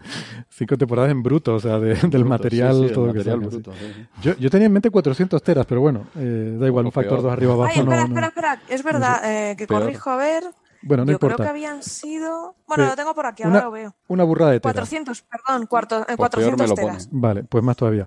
Eh, y entonces lo que hicieron fue aplicar un, eh, una red neuronal convolucional, que igual Sara nos puede contar un poco, que, es, que sabe más de lo que son estas cosas, eh, a la que le, la entrenan, le enseñan cómo son estos pulsos, qué es lo que tiene que buscar, y la ponen a buscar pulsos de estos en esas cinco horas que ya tenían. Y resulta que encontró 72 de, de esos 21 Adicionales. Adicionales. Sí. Entonces es muy, muy impresionante, ¿no? Eh, lo que nos demuestra es que esta técnica puede abrir muchas puertas. Además, también ayuda a, a tener más estadística, a poder entender mejor si estos pulsos son periódicos o no, qué formas tienen las señales, qué tipo de Porque características además tienen. no solo primero, en una primera instancia la pusieron a buscar, ella buscó y encontró los 72 pulsos adicionales y luego la volvieron a poner a procesar para ver si, pero esta vez le dijeron, ahora busca patrones, a ver si había repeticiones, a ver si había un patrón y no encontró nada. Dijo que no había ningún tipo de patrón ni nada que siguiera. que parecía completamente aleatorio. Parecía aleatorio, sí. O sea, que la han usado para ambas cosas. Pues eh, también se han utilizado, eh, o sea, no, no es lo mismo, ¿no? Pero también hace poco hubo noticias de que en una asociación con Google eh, habían puesto algoritmos eh, desarrollados con técnicas de estas, con estos algoritmos de inteligencia artificial de Google, a buscar exoplanetas eh, en datos que ya había, creo que, creo recordar que de Kepler, y también encontró, no sé si fueron 40 exoplanetas o 40 candidatos, o 30 y pico candidatos que no se habían, eh, que no se habían encontrado antes, ¿no? Eh, o sea que, bueno. que- La verdad es que me recuerda un, un poco la inteligencia, estos usos de la inte- inteligencia artificial a la inteligencia natural pero colectiva de la ciencia ciudadana, por ejemplo, que desembocó en el descubrimiento de la estrella de Tabi que tanto hablamos, ¿no? Que eh, fue un, un objeto que había pasado desapercibido al algoritmo tradicional. Entonces, el equivalente a una inteligencia artificial, esta inteligencia colectiva de poner la ciencia a disposición de muchas personas, pues también terminó detectando cosas que, que no se hubieran visto de que, no se hubiera- forma, que no se habían visto, de hecho, ¿no? Sí. No sé si Ricardo quería comentar algo. Sí, yo quería hacer una, una pregunta para que, para que la discutamos, porque con todo el avance de la inteligencia artificial, de a poco nosotros vamos a ir viendo eh, trabajos que hace la gente que van a ir siendo reemplazados por máquinas. Por ejemplo, ya sabemos que en algún momento todos los vehículos van a ser autónomos y vamos a salvar más de un millón de personas en accidentes de tránsito porque van a estar todos intercomunicados, conectados. Nosotros hoy día tenemos dispositivos, relojes, teléfonos que nos pueden decir cómo vamos de salud, si vamos a tener un ataque cardíaco o al- o algo. Y, cada vez, y, en, ese, en ese sentido, van a haber ciertos médicos que van a quedarse sin trabajo. En el caso de la astronomía, con todos estos avances de la inteligencia artificial, probablemente eh, llegue un momento en el que todo lo que necesitemos sean observatorios que toman datos y máquinas que procesen a través de inteligencia artificial esos datos. ¿Qué trabajos o qué astrónomos van a dejar de trabajar o van a tener que moverse quizás a mejorar los algoritmos en vez de hacer trabajos de astronomía? No estoy pensando de aquí a 10 años, estoy pensando de aquí a 50 años, cuando ya la inteligencia artificial esté mucho más em, extendida y sea mucho más utilizada. ¿Qué, qué creen ustedes que van a haber trabajos de astrónomos o astrónomos que se, van a, que se van a quedar sin trabajo, van a tener que buscar por algún otro lugar? ¿Cómo ven el futuro de la inteligencia artificial? Bueno, yo, yo creo que A ver, a la inteligencia artificial intenta siempre eh, coger trabajos que son repetitivos y un poco tediosos y que son además eso, que requieren mucho tiempo, mucha observación y que te quitan tiempo. Entonces yo creo que el eh, astrónomo va a tener otras cosas que hacer. Por ejemplo, decir, me parece interesante este punto, quiero mirar hacia allá. Y luego, y quiero que me busques esto. Y ella se va a ocupar del resto. Todo lo que tiene que todo ver con, ese- con el creatividad. machine learning eh, no debiera saber qué lugar es interesante porque ya, ya se encontraron los datos más aburridos que hay que hacer el proceso, pero después en algún momento va a decir, oye, pero miremos hacia allá porque de todos los datos ese es más entretenido. Pero déjame, déjame Sí. ponerte un ejemplo, Ricardo. Eh, piensa, por ejemplo, en hace 50 años, ¿no? Cómo se hacía la ciencia, la astronomía en particular, ¿no? Y tú te imaginas antes que eh, sacaban placas fotográficas de estrellas y luego tenía que ir alguien a medirlas, tenía que ir a medir, a medir cuánta luz había ahí, tenía que hacer la fotometría manualmente, y se tenía que tirar a lo mejor días enteros, eh, pues dibujando circulitos.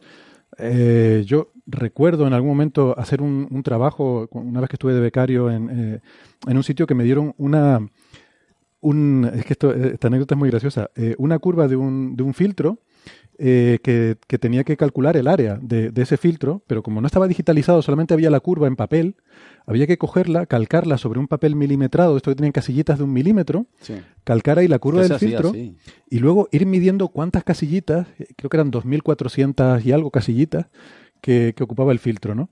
O sea, pasar a, Eh, a digital. Pasar a digital de una forma muy cutre, así con bolígrafo y papel. Pero no era más fácil recortarla y pesarla. no sé, los sistemáticos ahí.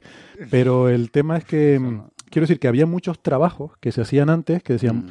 Bueno, y cuando todo esto lo hagan las máquinas, cuando las máquinas puedan calcular la- el, el área de estas curvas, pueden hacer la fotometría de las estrellas, ¿qué quedará para las personas, no?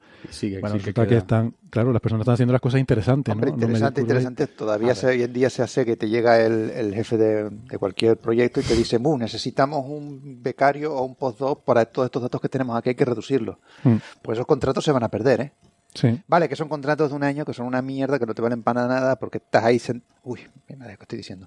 estás ahí sentado trabajando con datos y tal. Bueno, al final acabas en los papers y al final acaba tal y a lo mejor te sirve para seguir más adelante, pero esos contratos se van a acabar porque dice, no te preocupes, aquí tengo a la inteligencia artificial, le meto esto que tiene Machine Learning, venga, pim, pim, pim, pim, y ya me O sea, deja, déjame ponértelo de otra forma, ¿no? Las calculadoras de Harvard, ¿no? Es que, se ha hablado mucho ahora en Lo tenía en la mente, estaba ¿no? esperando mi turno, pero es eso. Pues, no, no, no, pero es eso, cont- continúa, continúa. Sí, es sí. exactamente lo que estabas contando tú de digitalizar una curva con papel milimetrado, es lo de las calculadoras de Harvard. Pero en medio de las calculadoras de Harvard salieron algunos de los astrónomos más eminentes de la historia, o astrónomas porque eran mujeres. Mm. Y ya está, salió Henrietta Swan Levy, salió Wilmina Fleming, salió... Eh, Sue- esta, eh, ay, se me acaba de el nombre, qué desgracia. Bueno, Mira, José- Cecilia Payne no estaba en ese grupo. Cecilia Payne, bueno, Cecilia Payne, como no, por supuesto, posterior, mucho más joven, pero entonces al final todo lo que sea creatividad, porque es verdad que al final lo llamamos inteligencia artificial y yo creo, y corrígeme Sara si me equivoco, es un poco confuso el término, tiende a generar cierta confusión porque no es una inteligencia abstracta, al menos todavía, y eso sí que Eso no, no va a ser dentro de 50 años, sino es una inteligencia, eso, basada en la sistemática, y en la y entonces necesitas hacer cosas repetitivas. La parte, todo lo que sea creatividad y todo lo que sea pensamiento abstracto, va a seguir todavía no. mientras, durante bastantes Yo no estoy muy de acuerdo con eso porque eh, en inteligencia artificial, o, o sea, en Machine Learning ya de alguna forma se logra tener creatividad y está todo el tema de ajedrez. De hecho, hoy día en los torneos de ajedrez, si alguien hace una jugada demasiado creativa, piensan que puede ser una máquina. Porque lo que empiezan a hacer estas máquinas es que en algún momento empiezan a relacionar mucha información y empiezan a aprender y empiezan a, a, a ser un poco más creativas y lo que podría pasar en algún momento, por ejemplo, eh, si estamos viendo el tema de galaxias con materia oscura, pueden hacer este análisis y ven si, si qué galaxia es más interesante y como ya tienen todos los datos de muchos observatorios, en la misma máquina se ponen a buscar por algún otro lugar para que para encontrar el objeto con los datos que ya están. Entonces, no sé, yo creo que es un, es un tema interesante porque eh, vivimos en un momento en el que va a cambiar absolutamente cómo nosotros interactuamos con los computadores y cómo interactuamos con las máquinas. Pero eso es una cosa que aquí se habla mucho. Yo, don- donde yo trabajo hay muchas colaboraciones con Microsoft, con gente así, porque todos tienen aquí edificios y tal. Y, y una de las cosas que ellos siempre te dicen es que la inteligencia artificial lo que necesita es expertise. O sea, tú necesitas a alguien que sepa hacer cosas, entonces ese alguien entrena tu primera inteligencia artificial y a partir de ahí ya la inteligencia se echa a correr. En el caso del ajedrez, por ejemplo, efectivamente, ahora ya estás en el punto en el que la inteligencia artificial se inventa las cosas, pero claro, ha, ha habido 20 años de gente jugando con inteligencias artificiales y cosas así para que la inteligencia artificial pueda llegar al, al punto de... eh, Sí, pero eso fue al principio. Ahora le pusieron una máquina, le entregaron las reglas y después de cuatro horas le logró ganar en ajedrez a la máquina que le habían estado entrenando por 20 años. claro, pero también ajedrez quizás no sea el, el- el- el ejemplo A ver, en ideal el porque es tema un de sistema ajedrez, cerrado. bueno, y en el realmente lo que os hemos hecho es que os la hemos colado, pero bien.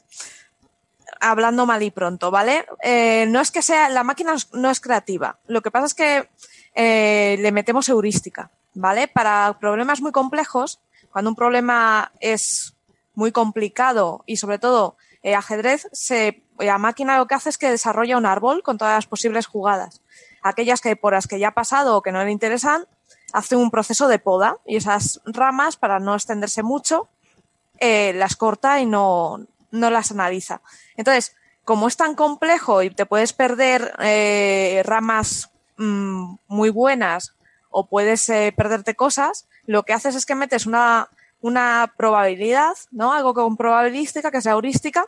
Entonces, coges, a lo mejor haces movimientos poco probables, pero porque por, eh, tiene un factor de probabilidad P que en ese momento te ha saltado y te ha dicho, haz este movimiento. Y lo hace porque sí. Por hacer algo diferente que le pueda ayudar a alcanzar antes ese objetivo. Espera- es lo que llamamos nosotros heurística. Perdón un momentito, Sara, que te, que te Eh, por ejemplo, fue Espera- muy famosa. Espera un momentito, por favor. Porque estoy viendo, creo que Bernabé se encuentra bastante mal. Estaba diciendo al principio que te dolía la cabeza y te estoy viendo ahora que tienes bastante mala cara. Sí, sí, sí. ¿Por qué no te liberamos, Bernabé? Te vas a casa a descansar porque... Muchísimas gracias. Tiene- Perdona que te deje tirado así, pero. es No, que hombre, no- tranquilo. Estoy, no. estoy en buena compañía, no te preocupes. Yo te, te agradezco el, te agradecemos todos el, el esfuerzo de haber venido encontrándote mal. Yo sé lo que es el dolor de cabeza y, y la migraña. Uf. Así que, nada, nada, venga. suelta el micro, vete a casa y muchas gracias. Descansa un ratillo porque descansar un poco, sí, sí. La verdad es que tiene la verdad que ya, ya, ya se veía se veía mal desde el principio, Sí, ¿eh? sí. Que- Más de lo habitual. Lo normal ya. Pobrecillo. Sí, esperemos que se recupere para el, para el próximo. ¿Está- ¿Estás bien? ¿Puedes...? ¿Sí? ¿Puedes ir a casa? Sí. Llévate, llévate el agua, sí, que me hace mucho calor. Bueno, gracias, Bernabé. Hasta luego. Hasta luego, Hernán. Em, bueno, yo, eh, en fin, que- o sea, esta, realmente esta conversación a mí me parece que podría dar para, para discutir mucho, ¿no? Sobre el papel de la inteligencia artificial en la ciencia. Yo creo que podríamos hacer un programa con esto. Seguro. Eh, y, y yo sugeriría ir concluyendo la conversación, quizá con un concluding remark, a lo mejor, si quieren, ¿no? Cada uno, unas, unas breves, unos breves comentarios finales y, y pasamos, porque tampoco quiero, no era la, la Y un intención poco que... explicar quizá eh, en qué consiste una red neuronal convolucional, ¿no? Un poco en Bueno, qué por- se diferencia de en las... base a esta noti- pero, pero bueno, pero, en fin, por si Ricardo quería acabar con alguna conclusión sobre su punto de vista de si te preocupan, parece que te es que preocupa no, te- el no- papel no- de la... no tengo punto de vista. eh, simplemente planteo esta, esta, este tema porque estoy leyendo el último libro de Harari, que se llama 21 lecciones para el siglo XXI, y como que estoy flipando con, con toda la información de lo que va a ocurrir hacia adelante, y por eso estoy dándole vuelta mucho a este tema. Eh, está muy interesante el libro, se lo recomiendo. Muy bien, pues queda hecha la, la recomendación. Entonces volvemos a la noticia esta. Eh, Sara nos iba a contar lo que son redes neuronales convolucionales, que es un poco la nueva moda ahora, ¿no? Eh, es un tipo Sí, de, de bueno, red neuronal están- particular. Eh, son la nueva moda porque funcionan muy bien, ¿vale? Para reconocimiento de objetos en imágenes eh, se usa mucho porque funcionan muy bien con grandes conjuntos de datos, porque digamos que es una, son redes neuronales tradicionales, es un, a ver, ahí, eh, un perceptrón normal, ¿vale? Tenemos el perceptrón de toda la vida al que aplicamos un filtro. Entonces, como estamos manejando datos muy complejos y muy grandes, no podemos usar un filtro matemático como usamos normalmente o un- una lógica difusa como filtro, sino que lo que metemos como eh, para que nos filtre esas señales otra red eh, neuronal. Al final acabamos fusionándolas, entonces tenemos una capa que filtra y una capa que es el perceptrón normal y tradicional, que es el que hace el trabajo sucio, ¿no? Que es el que nos va a dar el resultado. Entonces, la capa que filtra lo que hace es que tiene pequeñas capas de, eh, lo perdón, que yo- se llaman de aca- Acaba de convolución. hacer su aparición el gato de Sara, como no podía, no podía faltar. Claro, no lo ven, los oyentes no lo ven, pero. Tenemos la capa de convolución, O yo que estaba es la hablando de extrae las interesa. características, y otra capa a continuación que lo que hace es que comprime esas características para que el conjunto de datos enorme, como puede ser una imagen, como puede ser el vídeo en tiempo real, se comprima y al final acabes procesando datos pequeñitos y con la información justa. Y eso es la red neuronal convolucional. Ujú. Pues- Claro, una red neuronal de una red neuronal. Una red neuronal. Eso es. Son dos redes neuronales fusionadas. Una hace trabajo de Ah. comprimir y otra trabaja. Muchas veces en estos casos lo realmente difícil no es tanto la red neuronal porque ya hay, ya hay herramientas que, que incluso gratuitas, ¿no? Eh, hay varias de Google para Python, hay módulos con bastante sofisticados con estas cosas. Me acuerdo en mis tiempos, ¿no? La historia de abuelito cebolleta, había que programarse uno la red neuronal que quería hacer y tal. Ahora hay, yo, qué sé, módulos de Python disponibles, ¿no? Libremente que, que te pueden hacer todo ese tipo de cosas. Y lo difícil es encontrar un conjunto de datos adecuados sobre el que entrenar a la red neuronal. Tienen que ser datos Eso es. suficientemente parecidos a lo que tú estás buscando para que te sean de utilidad. Pero claro, cosas como los FRBs, por ejemplo, no hay mucho, es, es justamente la dificultad. No hay muchos FRBs conocidos, ¿no? Claro. Entonces ahí me gustaría... Yo sospecho que la, que la entrenaron con las 21 señales que captaron. Pero son muy poquitas, ¿eh? O sea, yo siempre que he trabajado con redes Sí. neuronales he usado miles y miles de. Tienes de que puntos. usar. O sea, de, de miles bueno, para sí- arriba. siempre puedes usar trucos de darle la vuelta a las que tienes y Sí, pero moverlas y eso cosas así. tienes que tener mucho cuidado, por eso introduce correlaciones que luego Y se las sesgo, aprende. claro. Le, le mete un sesgo, ¿no? Son Y- armónicos, al final estás metiendo.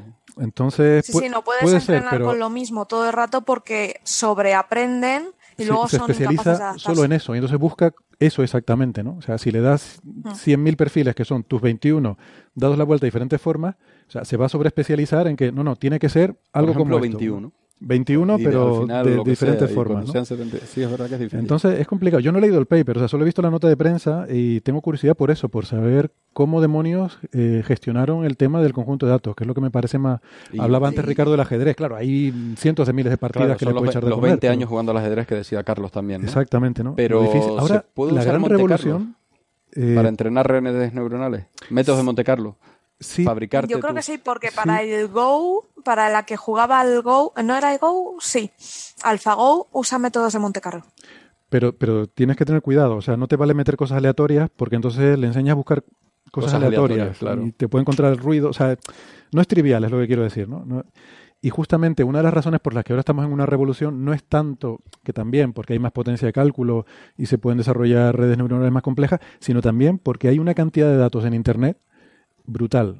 O sea, lo del reconocimiento de imágenes, como ahora hay imágenes de todo y además con etiquetas porque hay texto que Mm. acompaña a las imágenes, eh, las redes sociales lo que han dado es una cantidad enorme de datos con los que entrenar redes neuronales.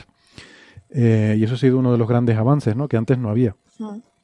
Mira, Bueno, un vamos- ejemplo. No, un yo decía que ejemplo- íbamos a tener el, L- el LSST que va a tirar una cantidad de datos que va a ser impresionante.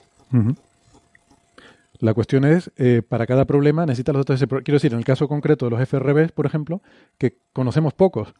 Eh, entonces, de alguna forma se tienen que haber estado inventando eh, FRBs ficticios con los que alimentar la red neuronal y eso se ve que ha funcionado bien porque les ha permitido identificar algunos Probablemente reales, ¿no? usado un Monte Carlo que puedes diseñar, ¿no?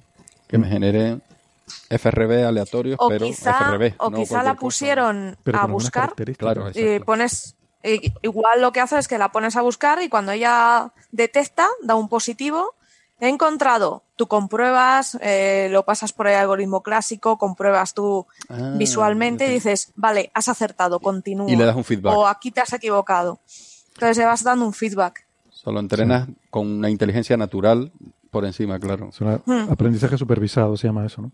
claro Bueno, eh, el la, aprendizaje supervisado en estos casos quizá sea lo mejor. La otra parte de la noticia, o sea, una parte de la noticia es lo de la inteligencia artificial, la otra parte es lo de las civilizaciones extraterrestres, porque, como decía, esto es parte de un proyecto SETI, ¿no? SETI es la sigla de búsqueda de inteligencia extraterrestre y tiene la cosa de que hasta ahora no hemos encontrado extraterrestres, pero hemos encontrado otras cosas buscando SETI y esto es un, eh, un ejemplo, ¿no? Em, entonces, esto es la, una de las Breakthrough Initiatives, esto es el fondo este que, o estas iniciativas que ha patrocinado el millonario ruso-israelí Yuri Milner. Hemos hablado en otras ocasiones. Otra de las iniciativas de Starshot, eh, que era la de intentar mandar una sonda a otra estrella, la primera sonda interestelar. Hay una serie de iniciativas, ¿no? Y una de ellas es LISTEN, que es una iniciativa para intentar encontrar señales de civilizaciones extraterrestres, ¿no? Y esto tuvo mucha repercusión porque estuvo apoyada por Stephen Hawking, entre otros. Eh, pero realmente yo lo estaba mirando el otro día porque... mm, Pero antes de asustarse. No, no, Stephen Hawking, incluso después. Incluso después de asustarse Sí. y decir que están, cállense la boca, dejen de hablar. A ver, esto es escuchar. Escucha, el debate, bueno, claro, claro, claro, claro, claro. el debate claro. es si tenemos que enviar señales o no. Sí, sí, sí, sí. y sí, ahí es sí, donde sí, sí. Hawking es de la opinión de que no. Claro, sí, sí. Esto sí. es escuchar, a ver quién, quién está ahí fuera, ¿no?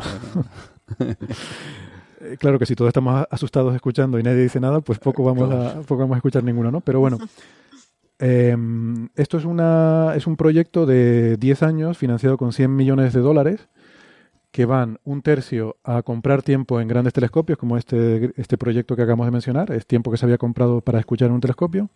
Otro tercio es para desarrollar instrumentación nueva y instrumentación de observaciones de radio, como de hecho que hay instaladas ahora mismo en, pues, en Green Bank y en otros radiotelescopios, que se usan también para fines científicos, pero tienen, pero han sido desarrolladas para, digamos, específicamente para buscar señales, ¿no?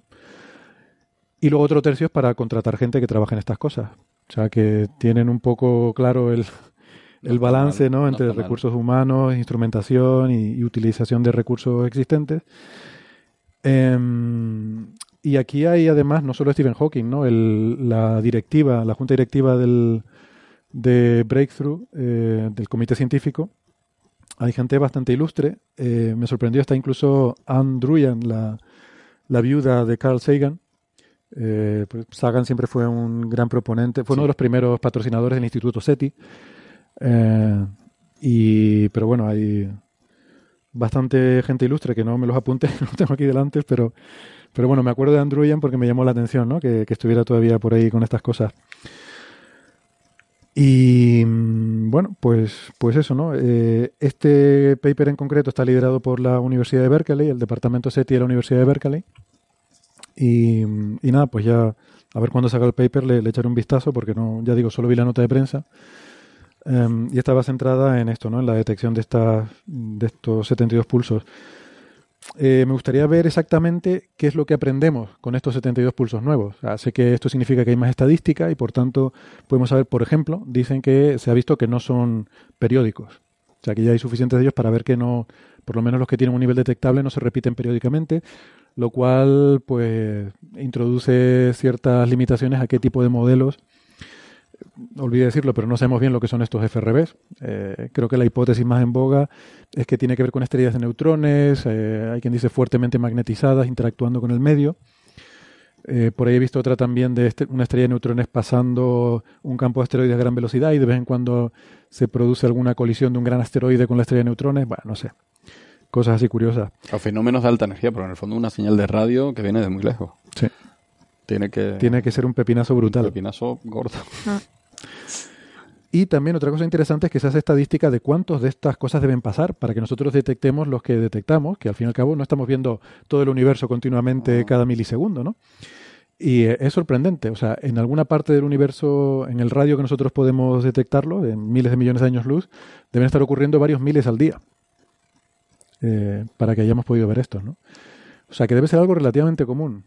Eh, y he visto por ahí, tampoco he leído el paper, pero vi por ahí en una nota de prensa que hablaba, en un artículo de prensa que hablaba de esto, que hay un artículo al parecer de nuestro amigo eh, Avi Loeb, que ya había hablado de esto diciendo que eran a lo mejor la propulsión de naves interestelares, pero se había hecho un cálculo de órdenes de magnitud y decía que si esto es así, en una galaxia como la nuestra, debería ocurrir un pulso de estos cada cientos de años.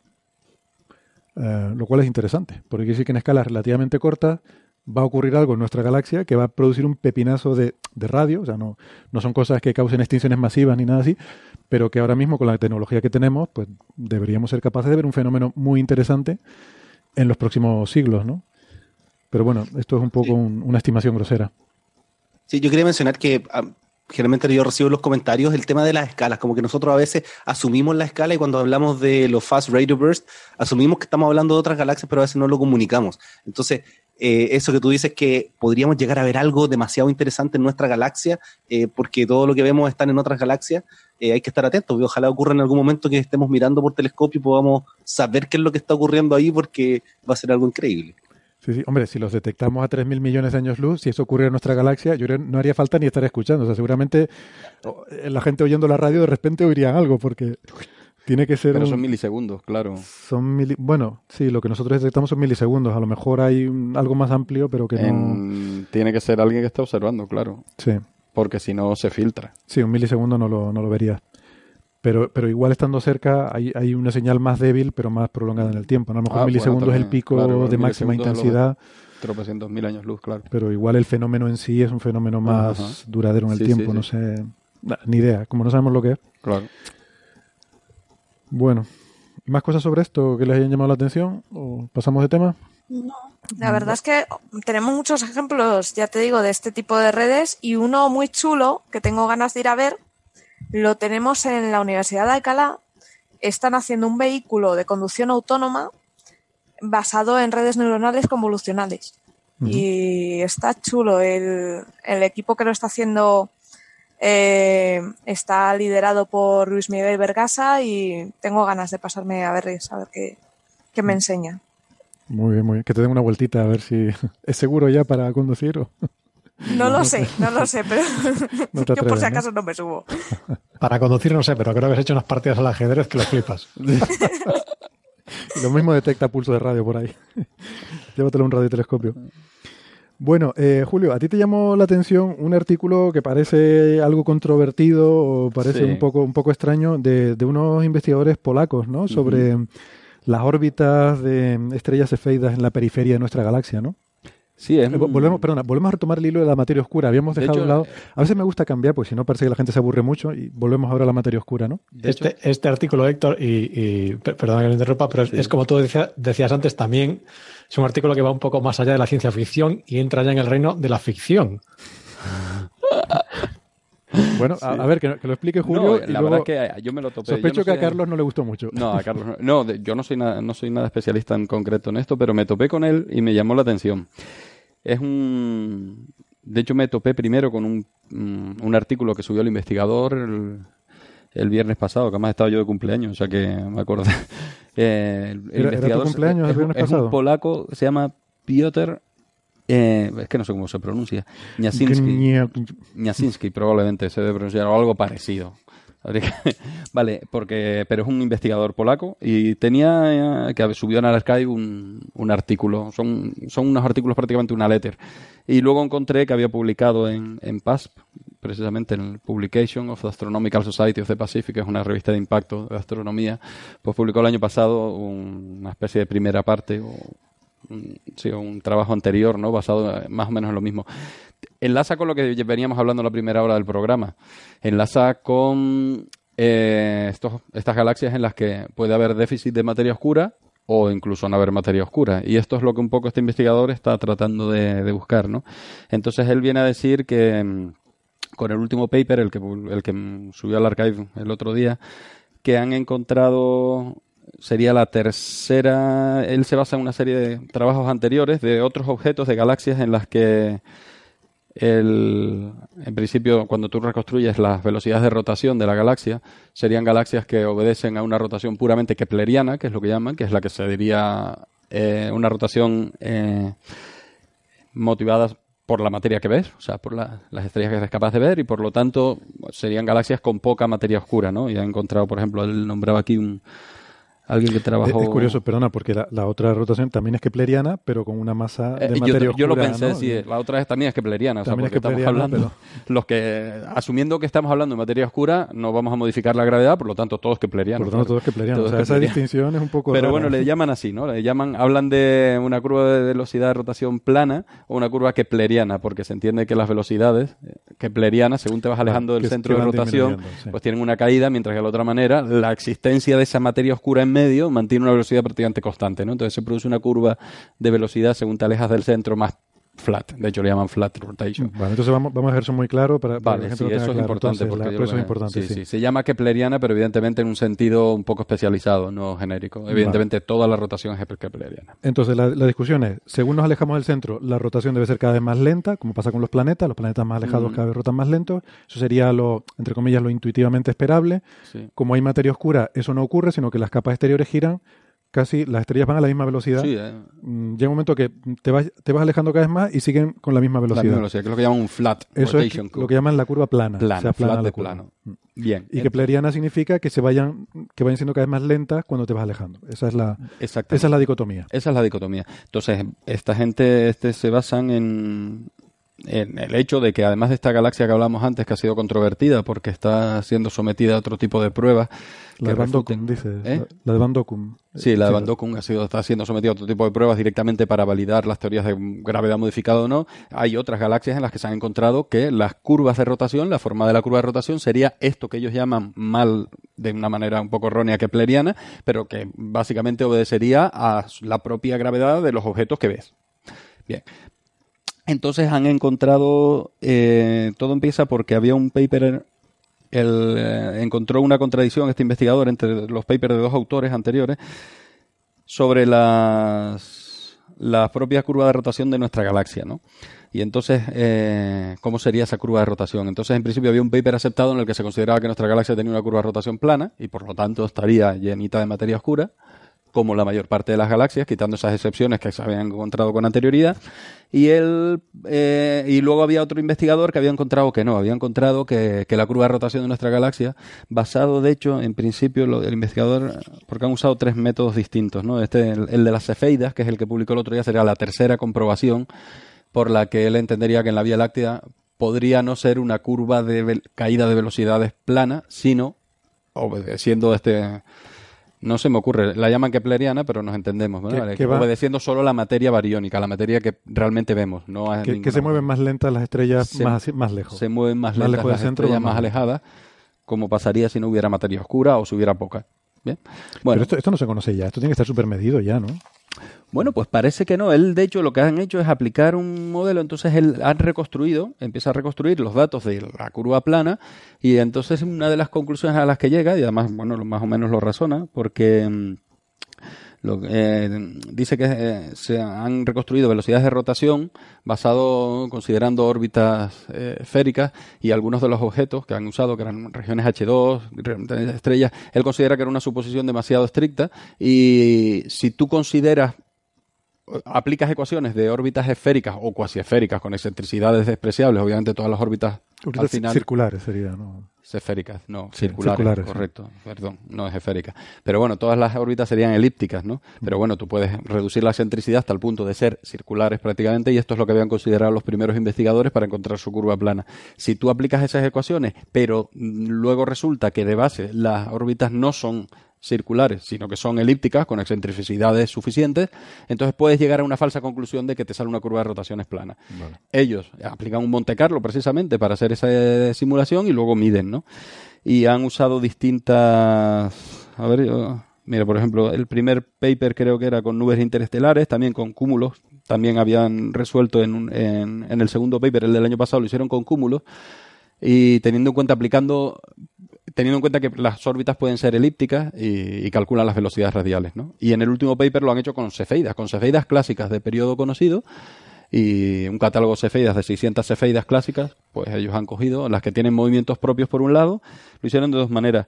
Eh, derivaron las velocidades de rotación con los movimientos propios y mm, ay, con las velocidades radiales directamente de las cefeidas del catálogo este, ¿no? Más o menos la mitad de las cefeidas de esas 600 había unas 300 que tenían el dato de, velocidad radial, otras 200 o 300 tenían el dato de movimiento propio y en todos los casos cuando aplica ca- calcula la velocidad tiene más incertidumbre cuando calculan velocidades lineales, porque las velocidades lineales dependen de la distancia, y esa distancia, como decíamos antes, es un margen de error. Eh, aunque en el caso de las cefeidas probablemente, precisamente, bueno, luego podemos dar un paréntesis final sobre el tema de las cefeidas que nos han dado tanto a la humanidad, ¿no? Han sido una de las, es una de las piedras angulares, es nuestra piedra, probablemente es una de nuestras piedras rosetas en astrofísica, la- las estrellas cefeidas. Pero claro, es una de las cuestiones para las que han servido en el pasado para medir distancia. Así que es uno de los objetos con los que la distancia está mejor medida, ¿no? Y aún así es un margen de error del 10%. Pero con velocidades angulares no tienes esa incertidumbre. Y, y bueno, y entonces ajustan el modelo y se les aproxima mucho más, no lo clava, pero se les aproxima mucho más a curvas, lo que decíamos keplerianas. O sea, esas curvas de caída de velocidad con la distancia a la que orbitan, ¿no? El autor es prudente, no tan prudente porque suelta distintos momentos la frase referida a la materia oscura, que sería una de las derivadas de su resultado, y dice, bueno, hay una frase que dice específicamente, ¿no? En uno de los papers, y dice, dice, por supuesto que, por supuesto que nuestra hipótesis de la velocidad de rotación de la parte exterior, siempre estamos hablando de la parte exterior de nuestra galaxia, eh, no excluye la presencia de materia oscura en nuestra galaxia, lo dice, ¿no? Pero de ser así, si no la excluye, desde luego se convertiría nuestra galaxia en una de esas un poco raras que o tendría poca o la tendría distribuida de una manera que no esperábamos, ¿no? Y este es un poco los trabajos. La verdad es que están, son dos letters, son dos trabajos de cuatro páginas cada uno. Muy bien. ¿Qué opinas, Carlos? Creo que a ti no te gustó mucho el paper. No, o sea, esto, co- como, dicen los americanos, is so bad is not even wrong. O sea, es, es- es- esto es un poco lo, lo de. Tiene, este artículo tiene varios problemas. Uno de ellos es que eh, eh, considerar el, el contenido de la materia oscura en la Vía Láctea en base a estas órbitas, en base, en base a la curva de rotación, es un poco como si está lloviendo y yo voy y digo, jola, que está cayendo. Y tú me dices, "Uy, pues yo estoy seco. Y yo te digo, oiga, pero si usted abajo, está usted debajo de un balcón. No, no, yo estoy seco, por lo tanto no está lloviendo. No está lloviendo. Entonces, hay 800 indicadores que te dicen que la, que la, la- que te- incluso que miden con cierta precisión la materia oscura de la Vía Láctea.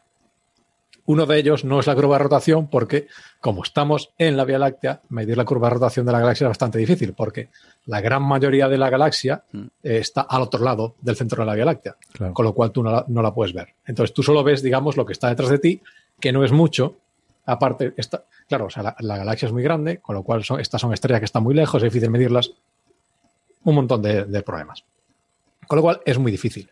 Pero tenemos otro- otros indicadores, como por ejemplo, o sea, tenemos estas, tenemos, tenemos las, las nubes de Magallanes, que podemos medir la órbita eh, en la que están girando alrededor de la Vía Láctea, que nos da, nos da, nos dice qué cantidad de masa tiene que tener la Vía Láctea.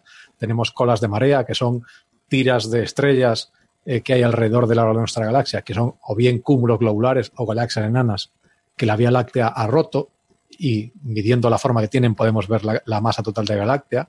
Y lo podemos sabe. medir la velocidad de escape de la Vía Láctea, que es la velocidad que necesita una estrella para escaparse de la Vía Láctea, que eso también es una, es una indicación muy buena de la masa total de la Vía Láctea.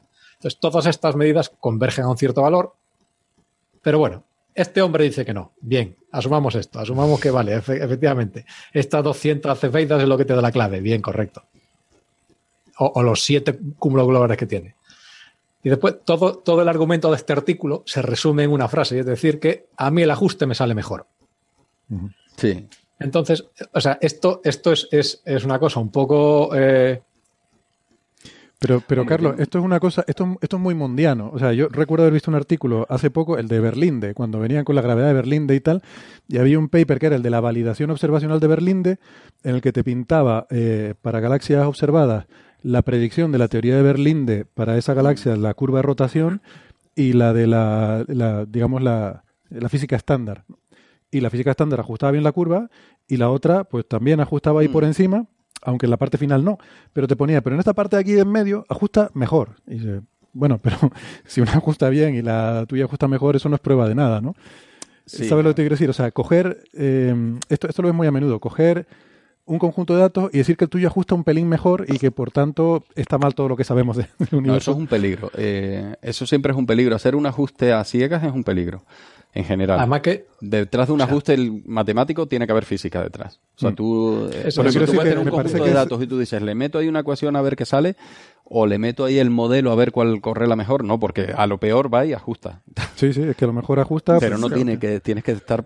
Es que además hay otro problema de fondo y es que es el- el- lo que siempre dicen en las clases de estadística, que con cuatro, un modelo con cuatro parámetros libres ajusta un elefante y con cinco hace un tirabuzón con la cola. Pues est- es- esto pasa aquí. O sea, está ajustando dos modelos, la, la curva de rotación plana y las órbitas keplerianas. Sí. No te dice cuántos parámetros libres tiene. O sea, nadie sabe nada. Él simplemente dice, mira, con, la- con las órbitas keplerianas el ajuste sale mejor. Bien. Y, y esto es un poco decir como, bueno, yo le hago una foto a un tío en gabardina y yo te digo, pues mira, esto es un tío en gabardina y tú dices, no, no, estos son tres búhos debajo de una gabardina. Eh, ambas hipótesis ajustan el modelo, pero Sí. uno de los ajustan las observaciones, pero uno de los modelos es un poco más irreal que el otro. Tiene más. ¿Cuántos búhos necesitas? ¿Tres? ¿Y las mangas? Pues más búhos en las mangas, pues venga. Sí. Hombre, este hombre se esto- defiende diciendo que, claro, es- sería la tercera. Eh, digamos que han, han sacado las cruces de rotación con tres tipos de objetos distintos. Pero bueno, es- eh, tiene razón Carlos, o sea, en el fondo. Por eso digo yo que él, o sea, yo por salvo, yo no lo conozco a este señor. La verdad es que me topé por curiosidad y me llamó la atención porque Sí, el sí. título además es- son un poquito llamativos, ¿no? No, No, llega no ligo macho, pero, pero sí es algo así como, ¿no? Es de- es de Eh, artículos exóticos kepleriana. de esto, que está bien, Es de estos exóticos, aquí. entonces es curioso porque, bueno, él, él es prudente, él siempre anda así usándolo como muy incondicional. Oiga, que si tengo razón, Hmm, sí. igual tenemos Cuidado un que déficit de razón. oscura. Sí, pero es lo que dice Carlos. Es que Pero te- claro, te hay más, pruebas, las hay más indicadores, pruebas, ¿no? hay más indicadores. Pero ¿no? esto, insisto que es muy típico. Lo de centrarse, la- parece que la curva de rotación de las galaxias es como lo más importante, simplemente porque en los años 80 era la discusión, pero ya no estamos en los 80. No, no, no, no, o sea, todas estas discusiones en los años 80 hubiera estado estupendo tenerlas, pero esto esto está superadísimo, lo de la curva de rotación, porque hay otras Pero- pruebas, ¿no? Claro. En cierto modo, este paper efectivamente es muy de los 80, porque después el otro problema que tiene este paper es que, o sea, a pesar de ser un, artículo de 2018, o sea, no usa datos de Gaia, que es justamente un satélite que está hecho para esto. Es un satélite que está hecho para medir distancias y velocidades a estrellas. Es lo único que hace. Sí, sí, sí, sí, sí, sí, sí, sí. Mm. Y este hombre no usa nada de eso, lo cual eso ya huele a chamusquina que no veas. No, usa un catálogo, usa un catálogo de CFI. Pues un catálogo que, que se lo, se, vamos, se lo dio un amigo, el catálogo. Sí, sí, sí, sí, Entonces, o sea, eso, eso es muy, muy. De, de hecho, o sea, eh, hay otro artículo de, de, de eh, Daisuke Kawata que hace lo mismo con, con, con datos de Gaia. Y claro, o sea, el, el problema que tiene este, el problema que tiene eh, el artículo de, de este Nasinski es que, digamos, el- lo que mide es la velocidad eh, con respecto a la línea de visión. O sea, Mm. cómo vemos nosotros moverse las estrellas. Entonces, las estrellas tienen una velocidad en, en 3D, se mueven hacia donde sea, y tú la ves proyectada esa velocidad sobre la, sobre la línea de visión, que es la línea que hay entre tú, entre ti y esta estrella. Con lo cual, eh, cuando tú coges una cosa que tiene tres, eh, que es tridimensional y esencialmente lo proyectas sobre una línea, tú nunca puedes recuperar, solo con esa información no puedes recuperar la velocidad original. Para recuperar la velocidad original necesitas saber también el movimiento transversal de la estrella. Este hombre no lo tiene. o no lo tiene para todas, lo, lo- lo tiene para algunas. Entonces, o sea, es un, un conjunto de datos de mucha peor calidad de las que de los, de los que son accesibles. Podría haber repetido el paper Hmm. con datos de mucha mejor calidad gratis, porque los datos de Gaia son, son públicos, o sea, Claro. nadie se lo impide. Entonces, eh, no sé, o sea, a mí, a mí Sí, no sé aparte que después es- este unos modelos terriblemente simples, porque claro, o sea, eh, cuando, cuando no sabes cuál es la velocidad 3 de las estrellas, tienes que hacer una, una asumir una serie de cosas eh, brutales, porque, porque, bueno, en fin, que no, que no, que, que a, que a mí no me vende la moto. Suena un poco cuñado, ¿no? Este señor. Cuñado. No, yo creo que más El- bien el apellido, eh, el, ver. el No, tío eh. tiene, tiene su cosa y, y- y venga, y no sabes, tiene, tiene, tiene su eh, publicar paper.pro y entonces eh, le mete velocidad por un lado y salen artículos por el otro y son siempre el mismo artículo con diferentes datos. ¿no? Sí, de hecho los publica, o sea que se- están publicadas en revistas arbitradas. Eh, la clave de Este la en existencia de estos papers son es un poco lo que decíamos también en la primera hora.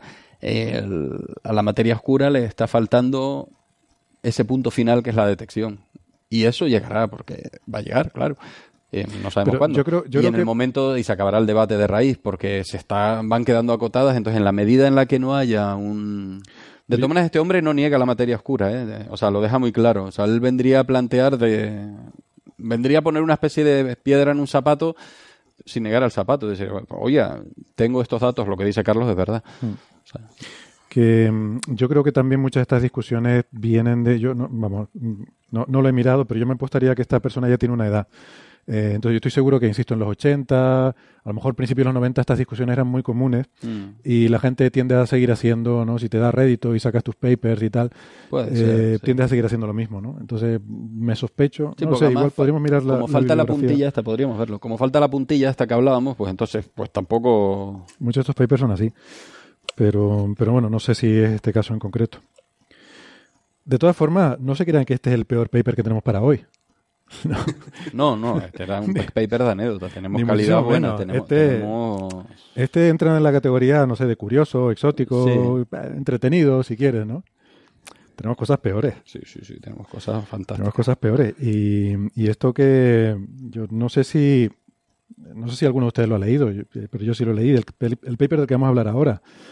Un paper que dice eh, una frase que dice en la introducción, para que se hagan una, ustedes una idea, que el cáncer es uno de los grandes misterios en medicina y la materia oscura es uno de los grandes misterios en física. Por lo tanto, tienen que estar relacionados. Tienen que estar relacionados. ¡Tachán!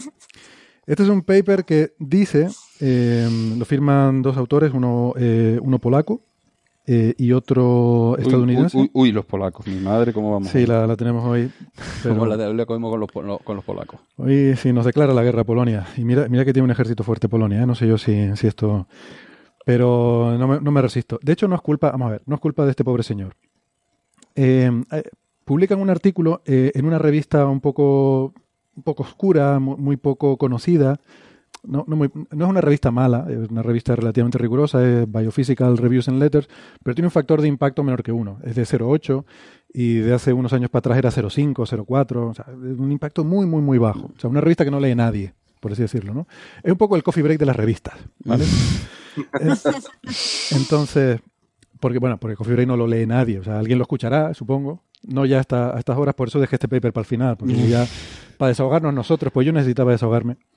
Entonces esto se publicó ahí en una revista oscura y dice que hay una relación, ojo, entre el melanoma de piel, el cáncer de, de- piel de melanoma y la materia oscura.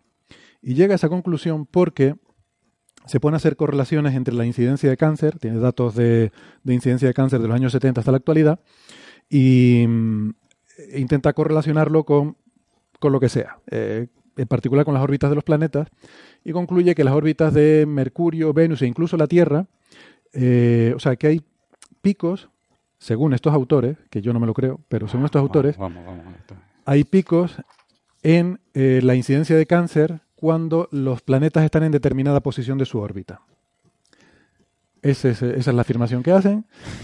Y ahora, y ahora podemos aquí reírnos un rato. Antes, yo no sé si alguno más ha tenido la desgracia de leérselo. Eh, ahora les daré la palabra por si alguien quiere. Si no, yo sí me lo he leído y puedo comentar lo que quiera. Pero antes quiero decir una cosa.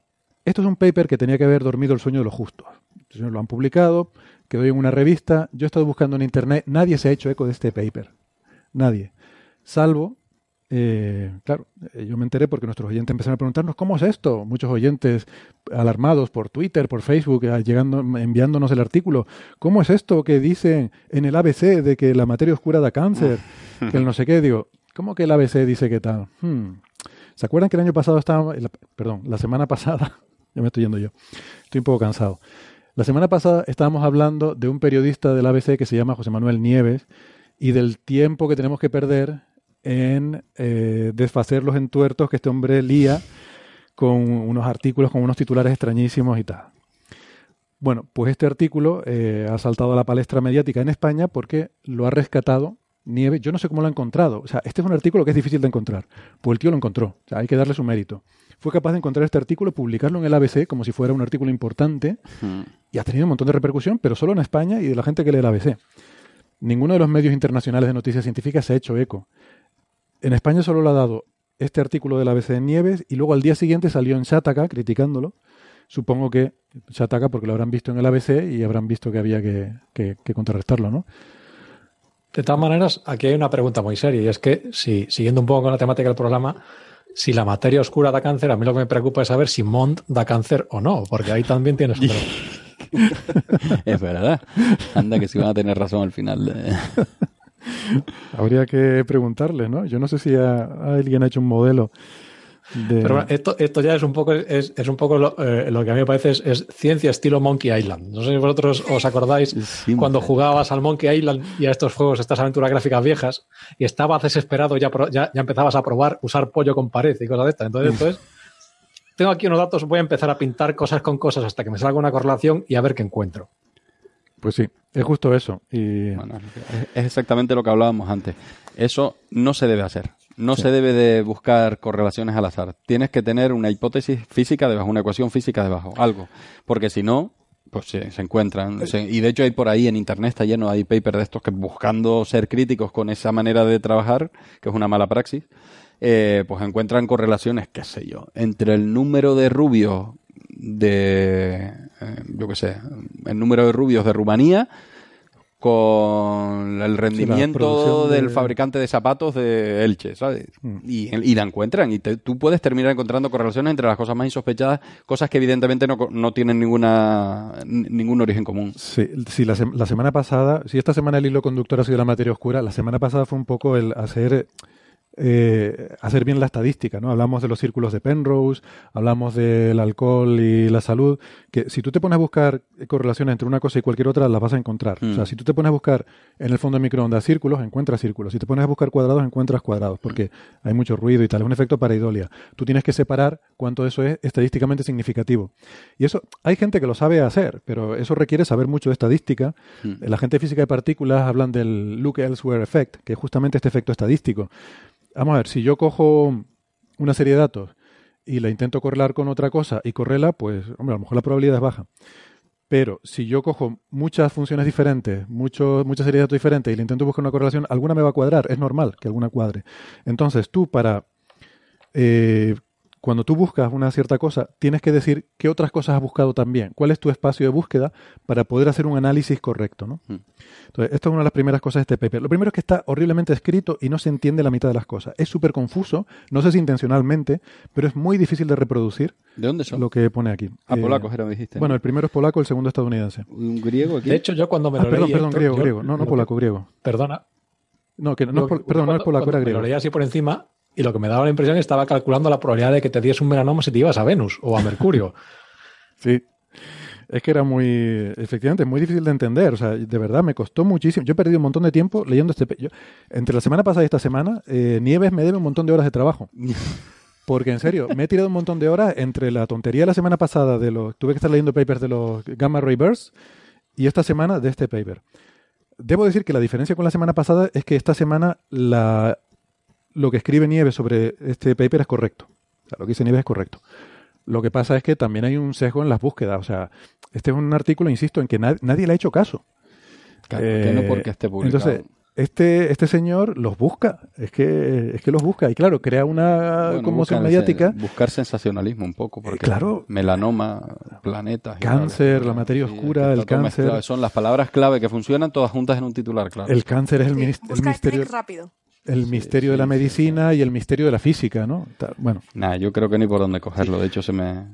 pues te voy a decir un par de cosas para que veas lo divertido que es. Lo primero es que yo, por lo que entiendo, porque aquí lo que dicen es que pintan eh, la incidencia de melanoma en función de la longitud de, por ejemplo, Mercurio.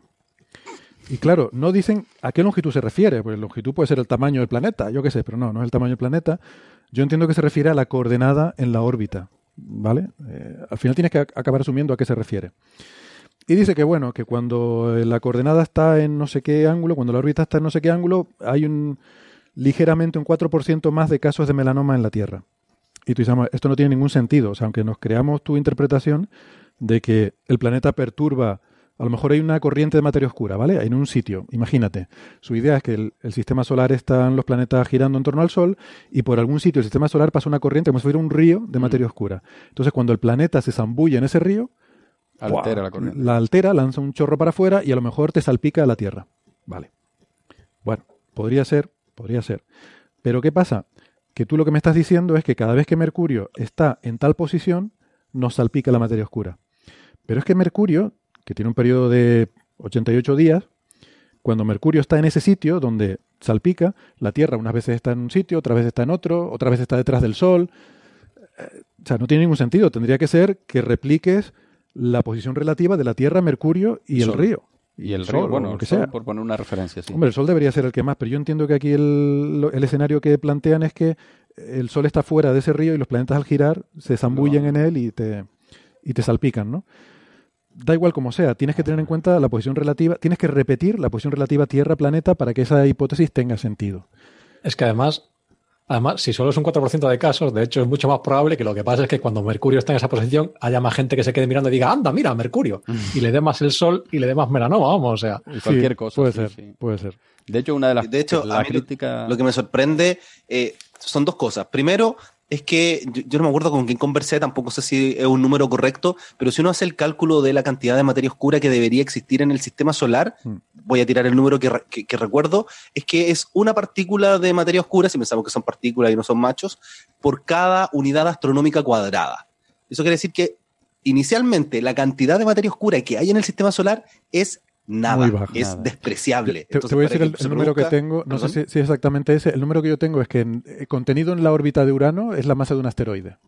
O sea, una, una cantidad ridícula. Es como un asteroide Sí, es una cantidad de ridícula. Entonces, Claro.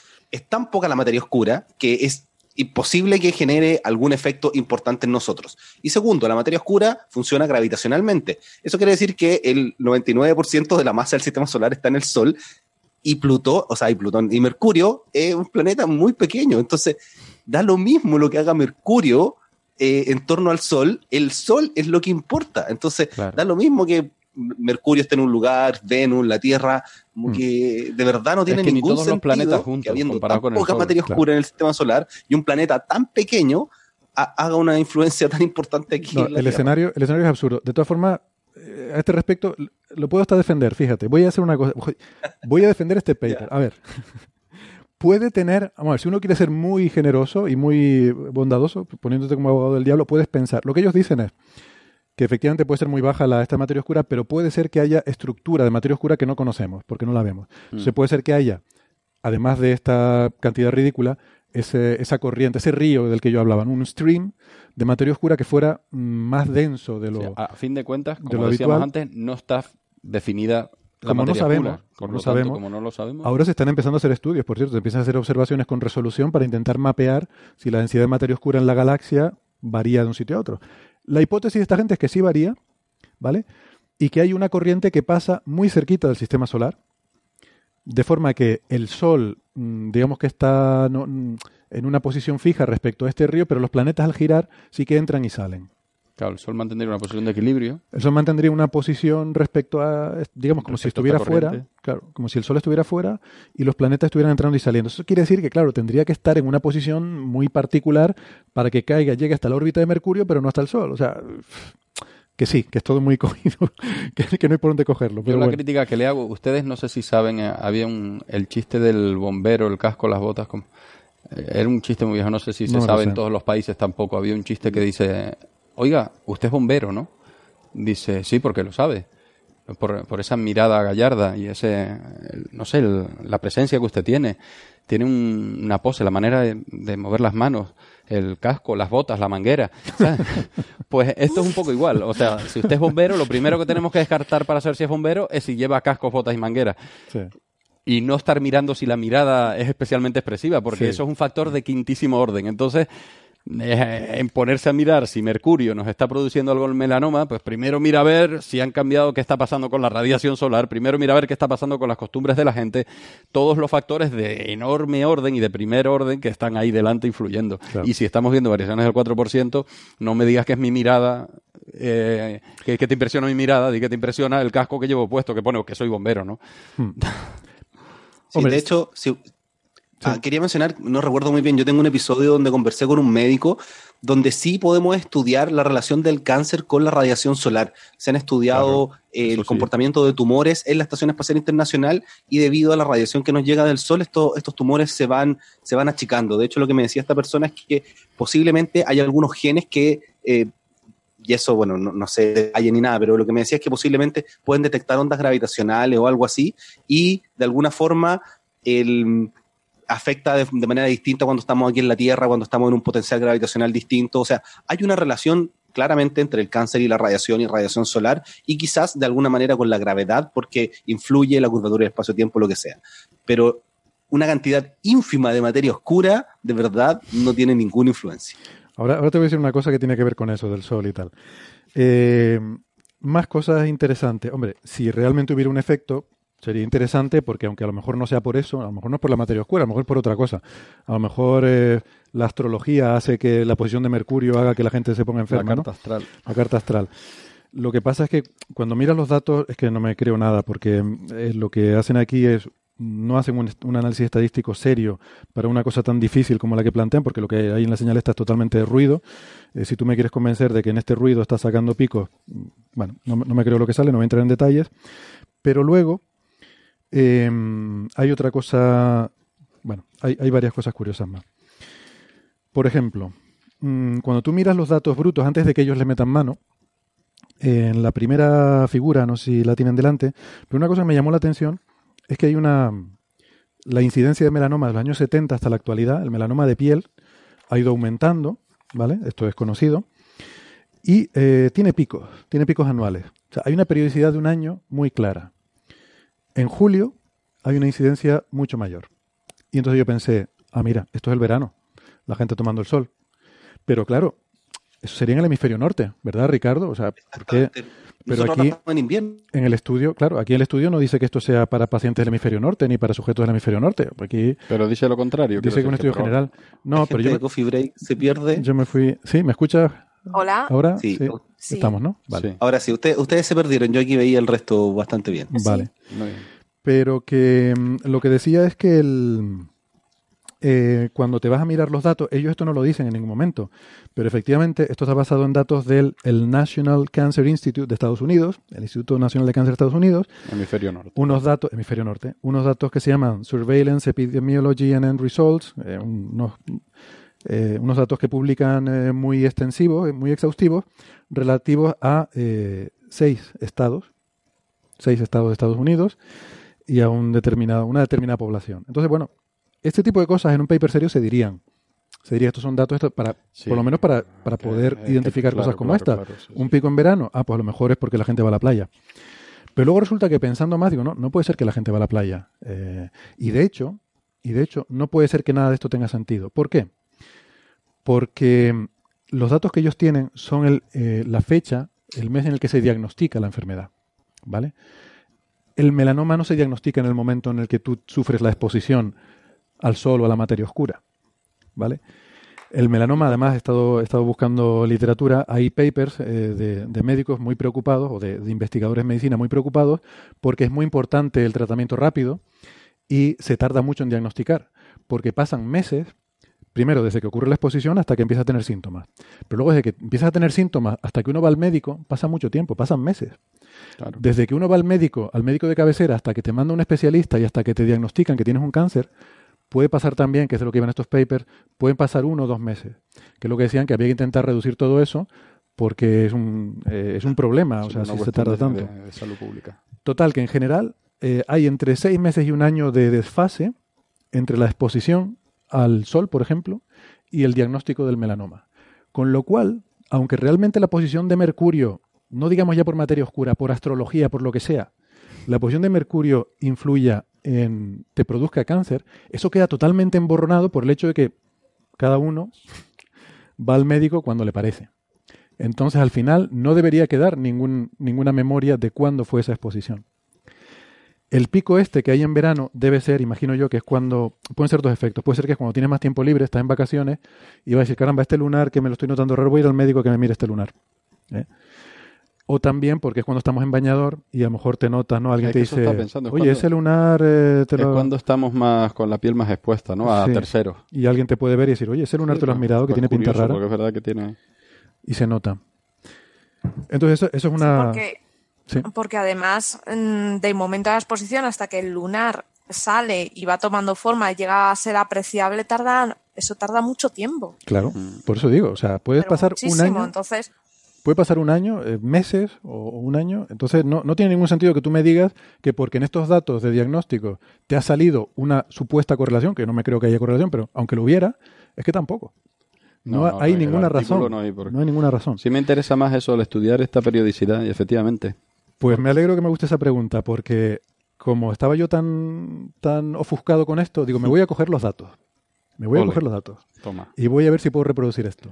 Bueno, pues resulta que me dio mucha rabia porque fui ayer a cogerme los datos y resulta que tienes que rellenar un formulario para pedírselos, te mandan una cosa, un, dis- un- te mandan, un- vamos, tienes que firmar que no vas a dárselos a nadie, una serie de cosas. Sí, sí, sí, es un rollo, Qué un rollo raro. tremendo. Bueno, no conozco cómo es en la medicina, desde luego en ciencias atmosféricas, que es lo que más controlo yo Sí. realmente.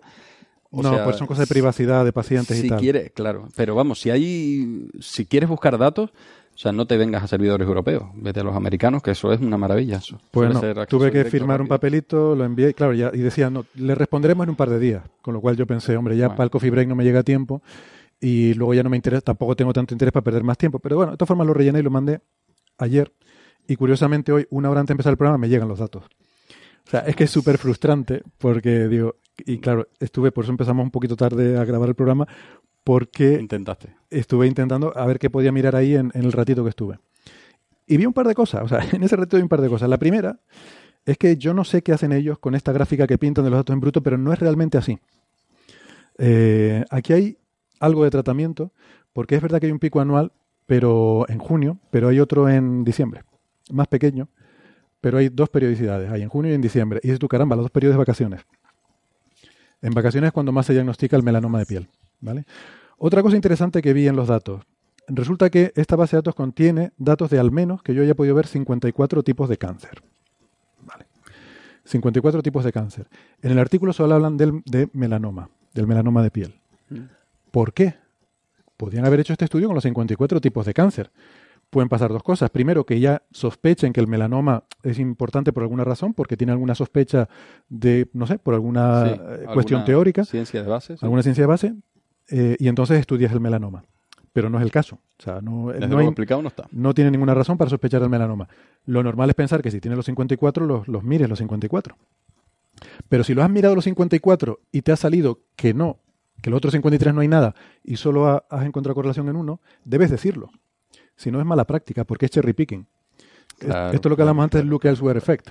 Sí, sí, sí. Es, que es, mal- Eh, es una mala praxis. Es una mala praxis. es del una libro. mala praxis. Todo lo que estamos, lo, ya lo, lo que decíamos antes. Si tú has mirado los 54 eh, cánceres y solo te ha salido correlación en uno y haces un paper solo con ese uno, sin decir que en los otros 53 no hay, eh, estás mintiendo. Claro. Tienes que decir que en los otros 53 también miraste. Porque estadísticamente no es lo mismo. O sea, no es la misma la probabilidad de que yo me coja un conjunto de datos y vea si cuadra, Mm. a que yo coja 54 y vea si uno de ellos cuadra. O sea, la probabilidad de que uno de 54 cuadre es mayor que la de que solo coja uno, ¿no? Sí, sí, sí, sí. De que Quizás cojan cuántas una- otras cosas miraron aparte de la materia oscura.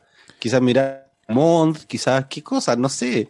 No, Eh, no, no. Las Ellos, constelaciones. el análisis estadístico no incluye materia oscura. Es solamente ver, eh, correlar datos de cáncer con planetas.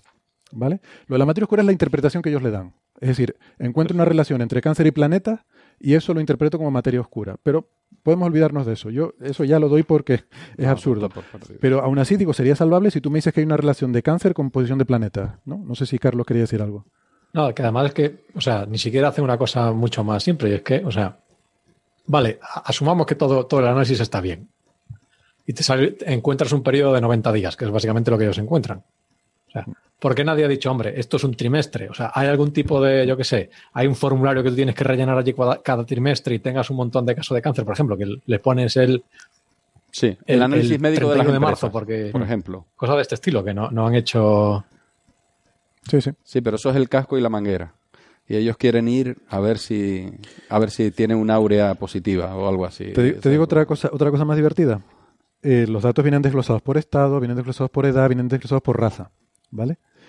Eh, yo miré rápidamente, de hecho no sé si tengo aquí la grafiquita, ay no, la imprimí pero no la traje, bueno, eh, miré esta grafiquita para blancos y para negros, Mm, ¿verdad? Porque claro, el cáncer de piel es muy diferente en blancos que en negros. claro. Tanto es así que esta gráfica está dominada por la población blanca. Eh, si pintas la gráfica de blanco, sale esto, un melanoma, un índice que va creciendo con el tiempo y que tiene picos anuales en julio y en diciembre. Si miras para los negros, sale nada, plano. Los negros no pillan melanoma, independientemente de donde esté Mercurio. ¿Vale?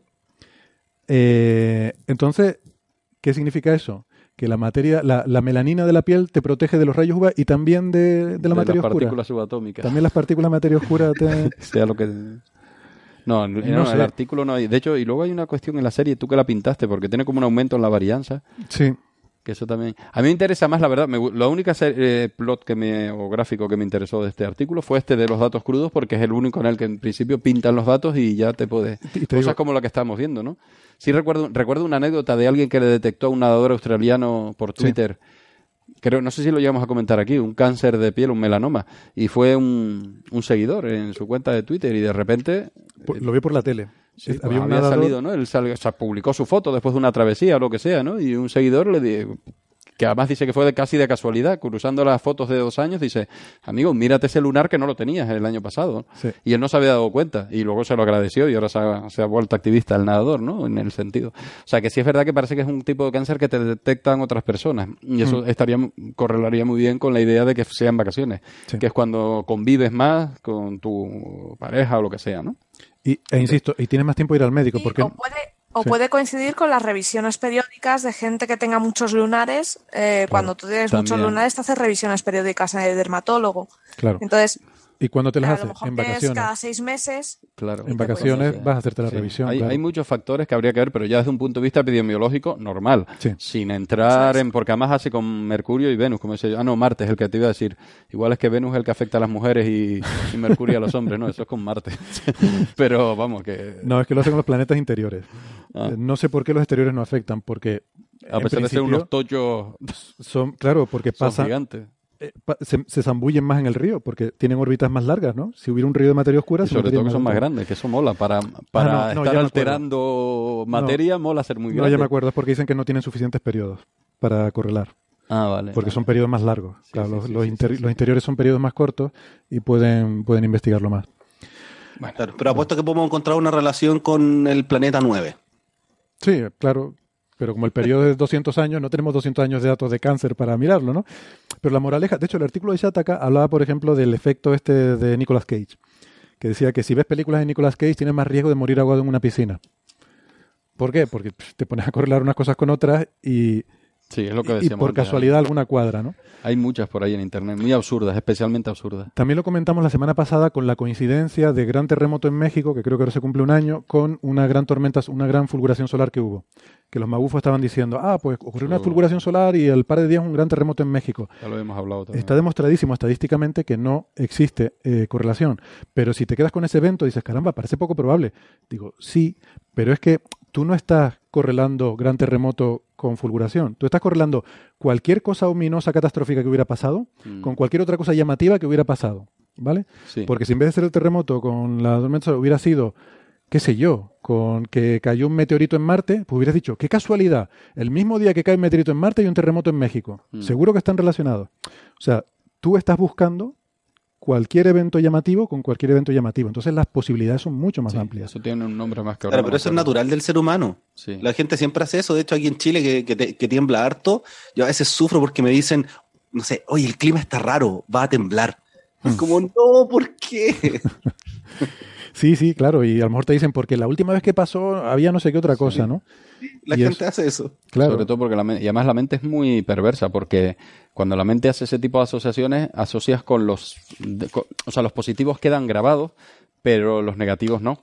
Y entonces Mm. se acumulan negativos por un tubo, claro, pero no los grabamos en la mente. Bueno, Eso pasa mucho con el clima, pasa mucho con el clima. Es que cada vez que tal va a llover, bueno, hay, hay algunas observaciones que son son 100 generaciones haciéndola y sí que correlan más o menos bien. Pues cada vez que llueve, no sé, detrás de esa montaña sale la nube. Bueno, pues eso tiene una lógica empírica, pero otras no. Y ocurre que solo archivas los positivos y después Pues eso es lo- los otros terremotos en los que no pasó, no, eso los quitamos, ¿no? Claro, eso, o sea, la gente que hace bien el análisis estadístico, eh, la gente que sabe estadística puede corregir esos efectos, pero tienes que tener en cuenta todos los datos, los positivos y los negativos. Claro. Si tú te quedas solo con lo que te interesa, o sea, si tú coges una moneda y solamente te quedas con cuando sale cara y no cuando sale cruz, dices, "Ah, esta moneda siempre sale cara. Claro. Claro, Ah. porque has descartado las veces que sale cruz, ¿no? Entonces, eh, hacer estadística bien es muy complicado. Sí. Eh, y hay campos de la física en lo que eso es fundamental, como física de partículas, por ejemplo, están todo el día hablando de estas cosas, ¿no? Eh, eh, porque claro, el paper dice que es eh, a 5 sigma de significancia. Claro, pero eso es dentro de tu modelo que está totalmente sesgado. No, Claro no es válido. es que ese es un parámetro que se abusa, lo de la, el, cuántas sigmas de significancia, claro. es Claro, cuando el sigma te sobre el ruido. modelo. Pero es que tu Eh, si modelo es tu modelo totalmente malo, falso, ¿no? te Entonces- ajustas muy bien a lo que, claro, no, no- Y claro, por eso ponía Nieves, no, no, es que el, el análisis debe ser correcto porque es a 5 sigma. Vamos a ver. Y depende también del tamaño del sigma también, porque... Bueno, pues yo estoy, estoy muy indignado con esto. Pero ahí tengo los datos, ya te digo, les estuve echando un vistazo rápido, igual los miro un poquito más a fondo, porque además hay cosas que no me cuadran con lo que sale en el paper, pero bueno. Que no sé, Bueno, no y sé- ahí publicas en el mismo, en la misma revista. Con esos datos lo que hagas. pues, no sé si me vale la pena, la verdad, con ese factor de impacto tan bajito. yo creo que tiene más Pero factor de si impacto Coffee algún, Break. algún artículo sobre tu publicación. Coffee Break tiene más fa- factor de impacto que esa revista, creo. en fin. Bueno, nada, llevamos ya mucho ratillo. Yo creo que podemos dejarlo por hoy por aquí y ya otro día seguimos hablando de más temas. Y me sabe mal lo de Bernabé, el pobre que estaba ahí medio hecho polvo. Sí, se quedó fastidiado. Estaba fastidiado al principio, pero es verdad Mm. que... Fíjate, yo lo dije en la introducción, digo, te veo un poco alicaído, ¿no? Pero sí, estaba, estaba Pudo mal. grabar la primera hora, pero es verdad que se levantó un momento dado y... Estaba mal, y pobre. venía muy mal. Mm, Pues nada, esperamos que se recupere pronto. Venga, Bernabé, que si estás escuchando, vente arriba. Em, bueno, pues nada, gente, gracias por participar hoy. Eh, Ricardo, mucha suerte con, con el proyecto ese nuevo. Muchas ganas ya de, de ver Hijo de las Estrellas. Sí, yo me quedé, vamos, de verdad que me El despertaste una es buenísimo. me tengo una gana. Bueno, el tráiler lo ponemos con la referencia de este episodio, si quieren verlo, pero vamos, directamente van a la web de, de Ricardo, astroblog.cl, ¿verdad? Eh, astroblog con V. Astroblog.com. Ah, punto com, perdón. Y ahí, Y es donde tengo el podcast, ¿no? Si entre B, B larga y B corta o B y V Sí. eh, hay un desorden enorme en lo Muy que bien. hago. Muy bien. Perfecto. Pues nada, nos vemos la próxima semana. Gracias, Carlos, Sara, Ricardo, Julio y por supuesto Bernabé. Hasta la semana que viene. Un abrazo. Hasta luego. Adiós.